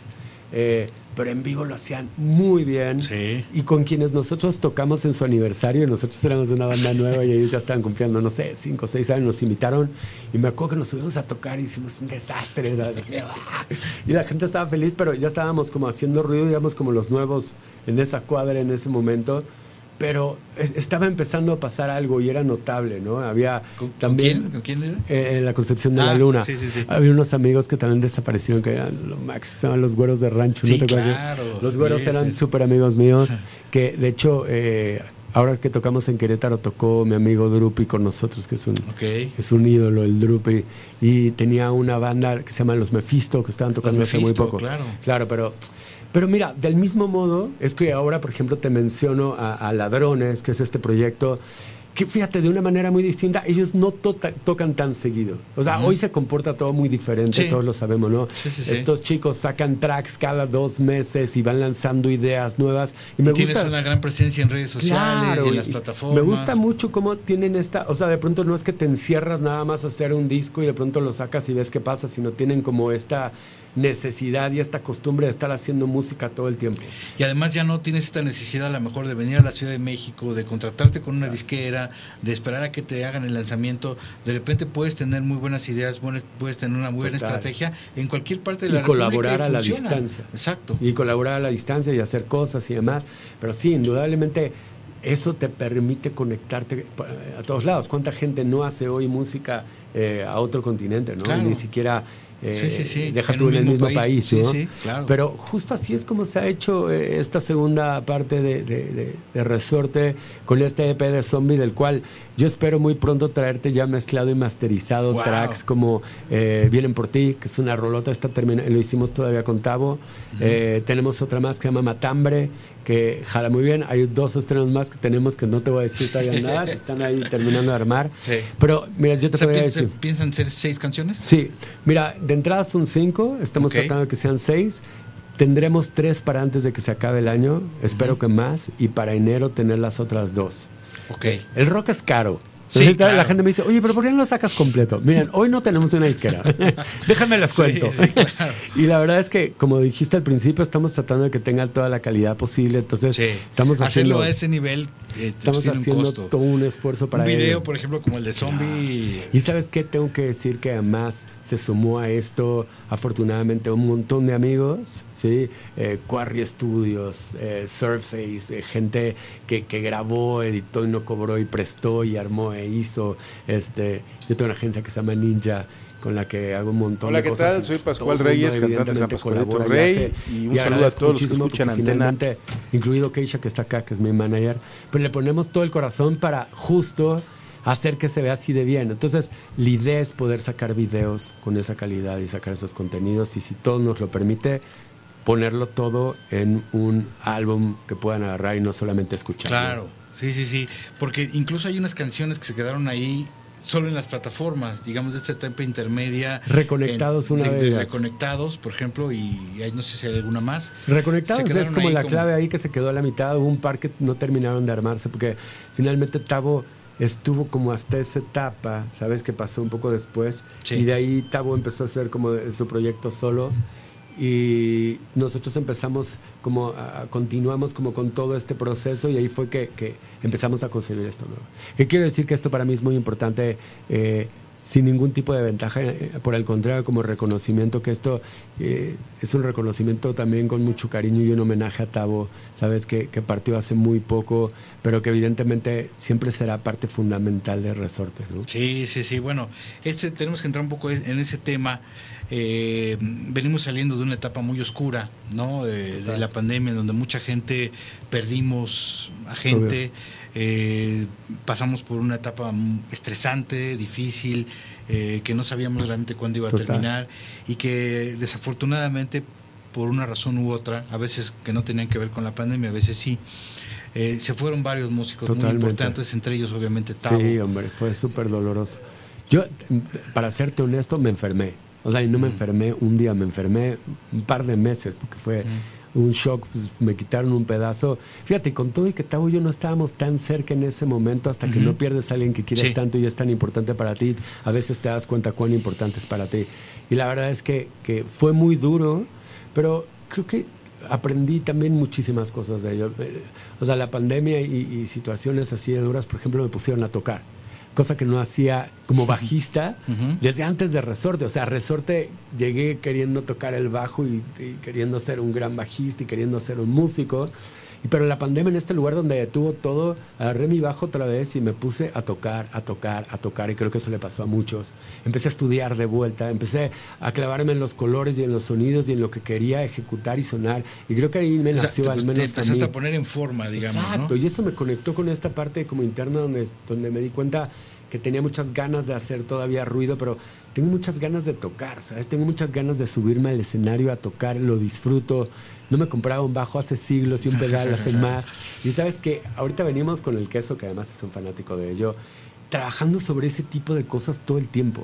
Eh, recientemente alguien le contaba que, por ejemplo, con las voces, con todo el cariño a, a mi Tavo, que ya no está, pero todo, era difícil decirle, a ver, Tavo, vamos a ensayar voces, tú gritas esto, tú gritas lo otro. Y ahorita con Chopper que grita, eh, y Andrei, que, que hace mucho la parte conmigo, estamos ensayando en este lugar donde hemos dividido todo para hacerlo como mucho más contundente en vivo, ¿sabes?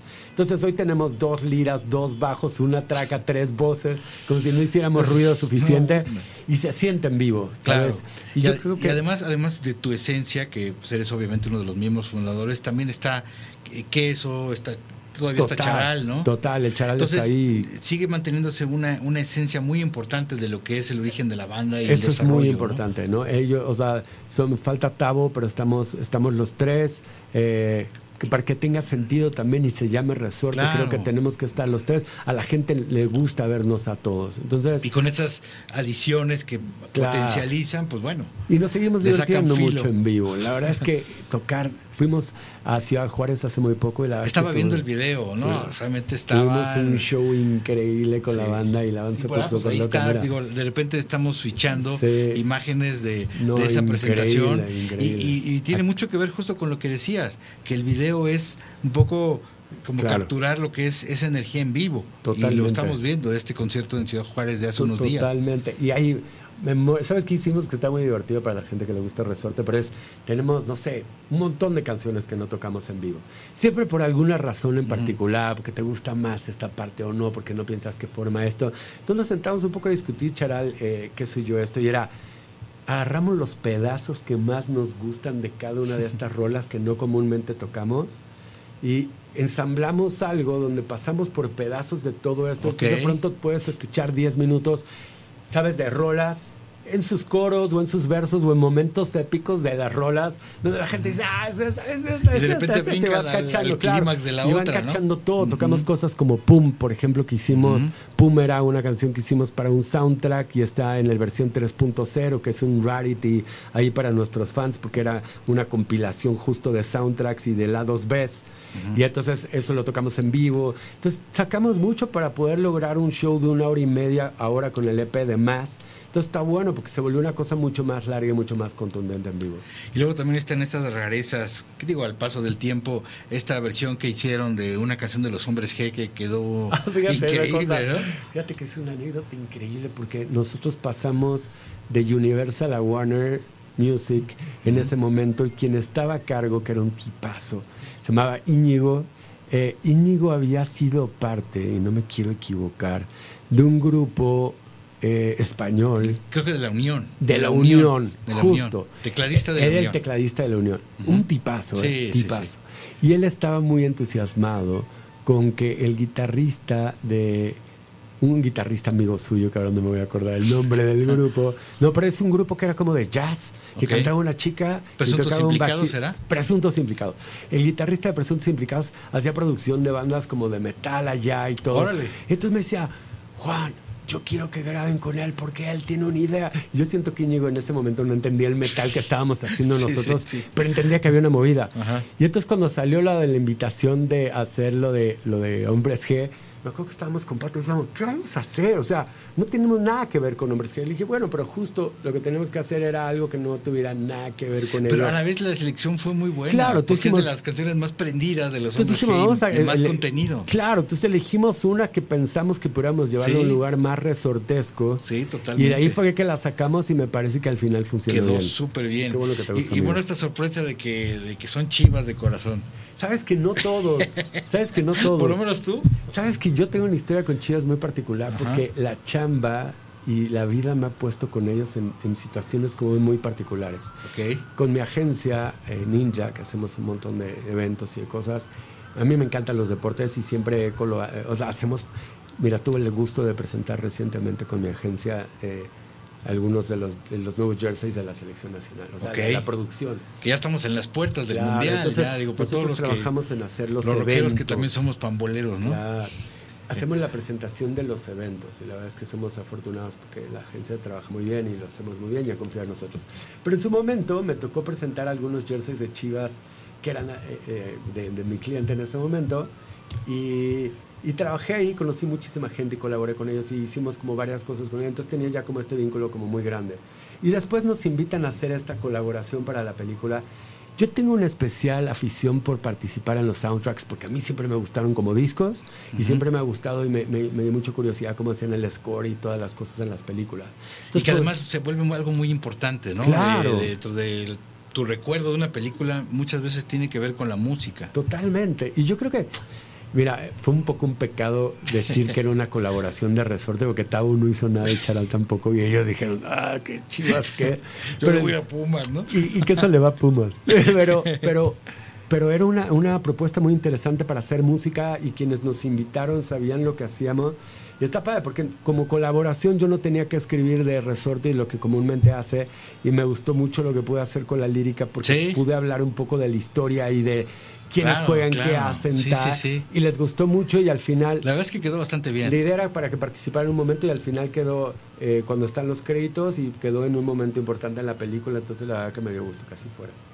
Y bueno, todas esas rarezas, esperemos que con este Ojalá. gusto por lo tangible, ¿no? Que esperemos que haya un tiraje aunque sea limitado del EP. Ah, ¿no? Eso obvio, tendrá que ver, obvio, ¿no? obvio. No, yo estoy seguro que... Que haya un disco de rarezas donde Sí. se recopilen esas canciones sueltas que se quedaron, más algunas que a lo mejor nunca se editaron, que a lo mejor con una manita queden, estaría maravilloso. ¿Sabes que hay un par de demos que tiene Tavo que tengo que recuperar? Que deberíamos, debería regresar y ponerlos contigo algún día. Estaría genial. Yo creo que la gente se divertiría mucho de escuchar las versiones más. Y sobre todo los que son fans, fans, porque les daría, les, les parecería muy divertido escuchar. Y algo también entrañable, algo padre que ustedes compartieron en plataformas recientemente fue un disco en vivo, Sí. ¿no? Que no Sí. existe físicamente, es un es una de esas cosas que uno se puede encontrar solo en las plataformas, Totalmente. que es resorte en vivo. Totalmente. ¿Sabes que eso lo hicimos? eh, de hecho, lo publicamos al final cuando Tavo se fue. Eh, y lo hicimos justo un poco por eso. O sea, yo estaba inquieto en publicar ese disco y no tenía ganas porque Tavo se había ido.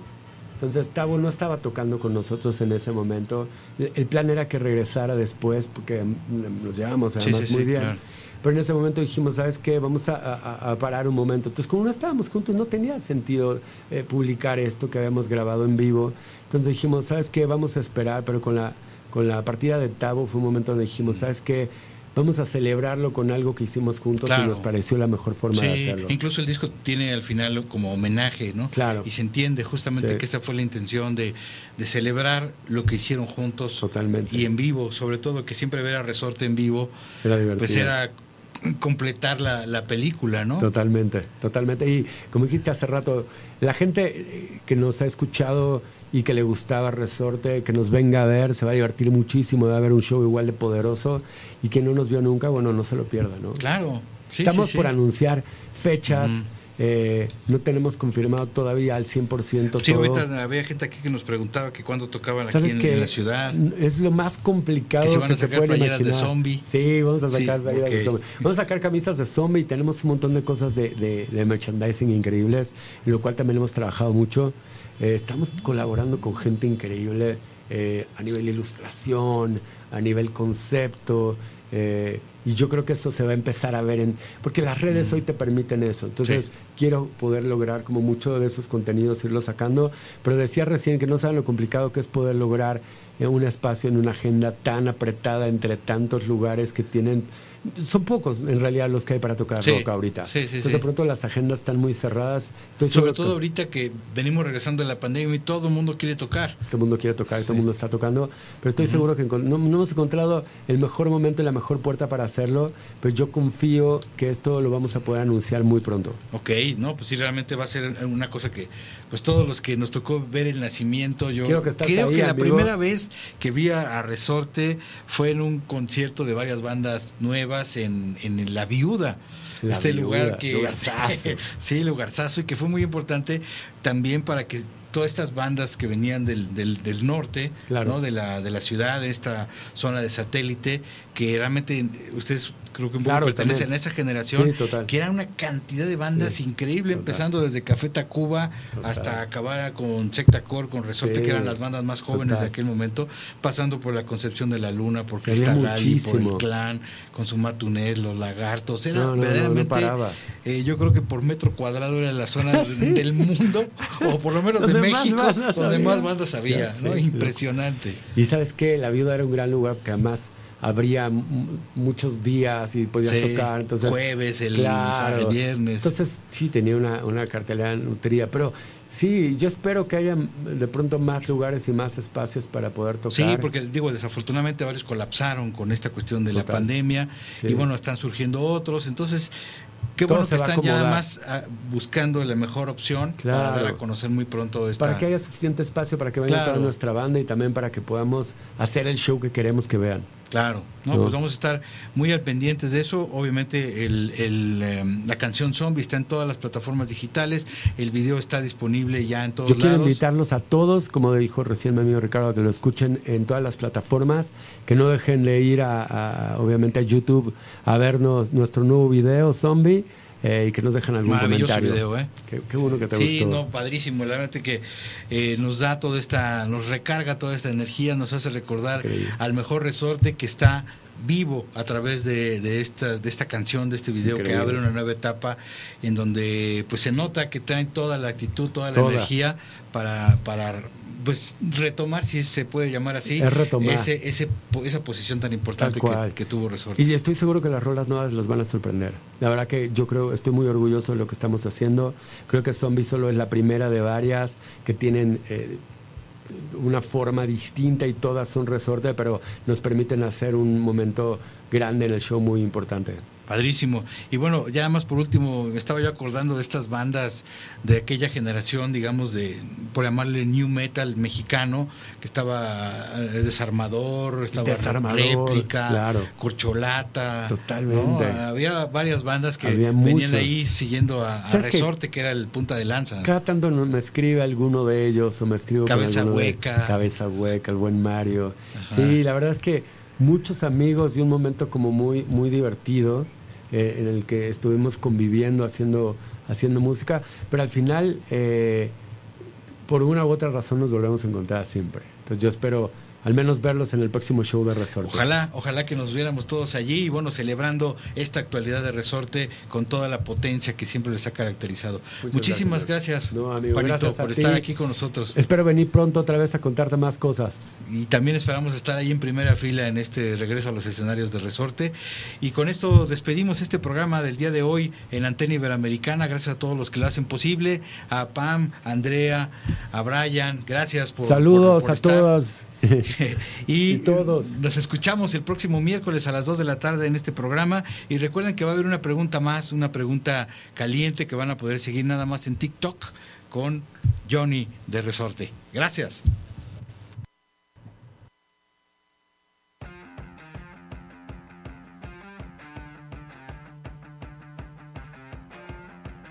Llegamos al final pero nos reconectamos el próximo miércoles en una emisión más de Antena Iberoamericana.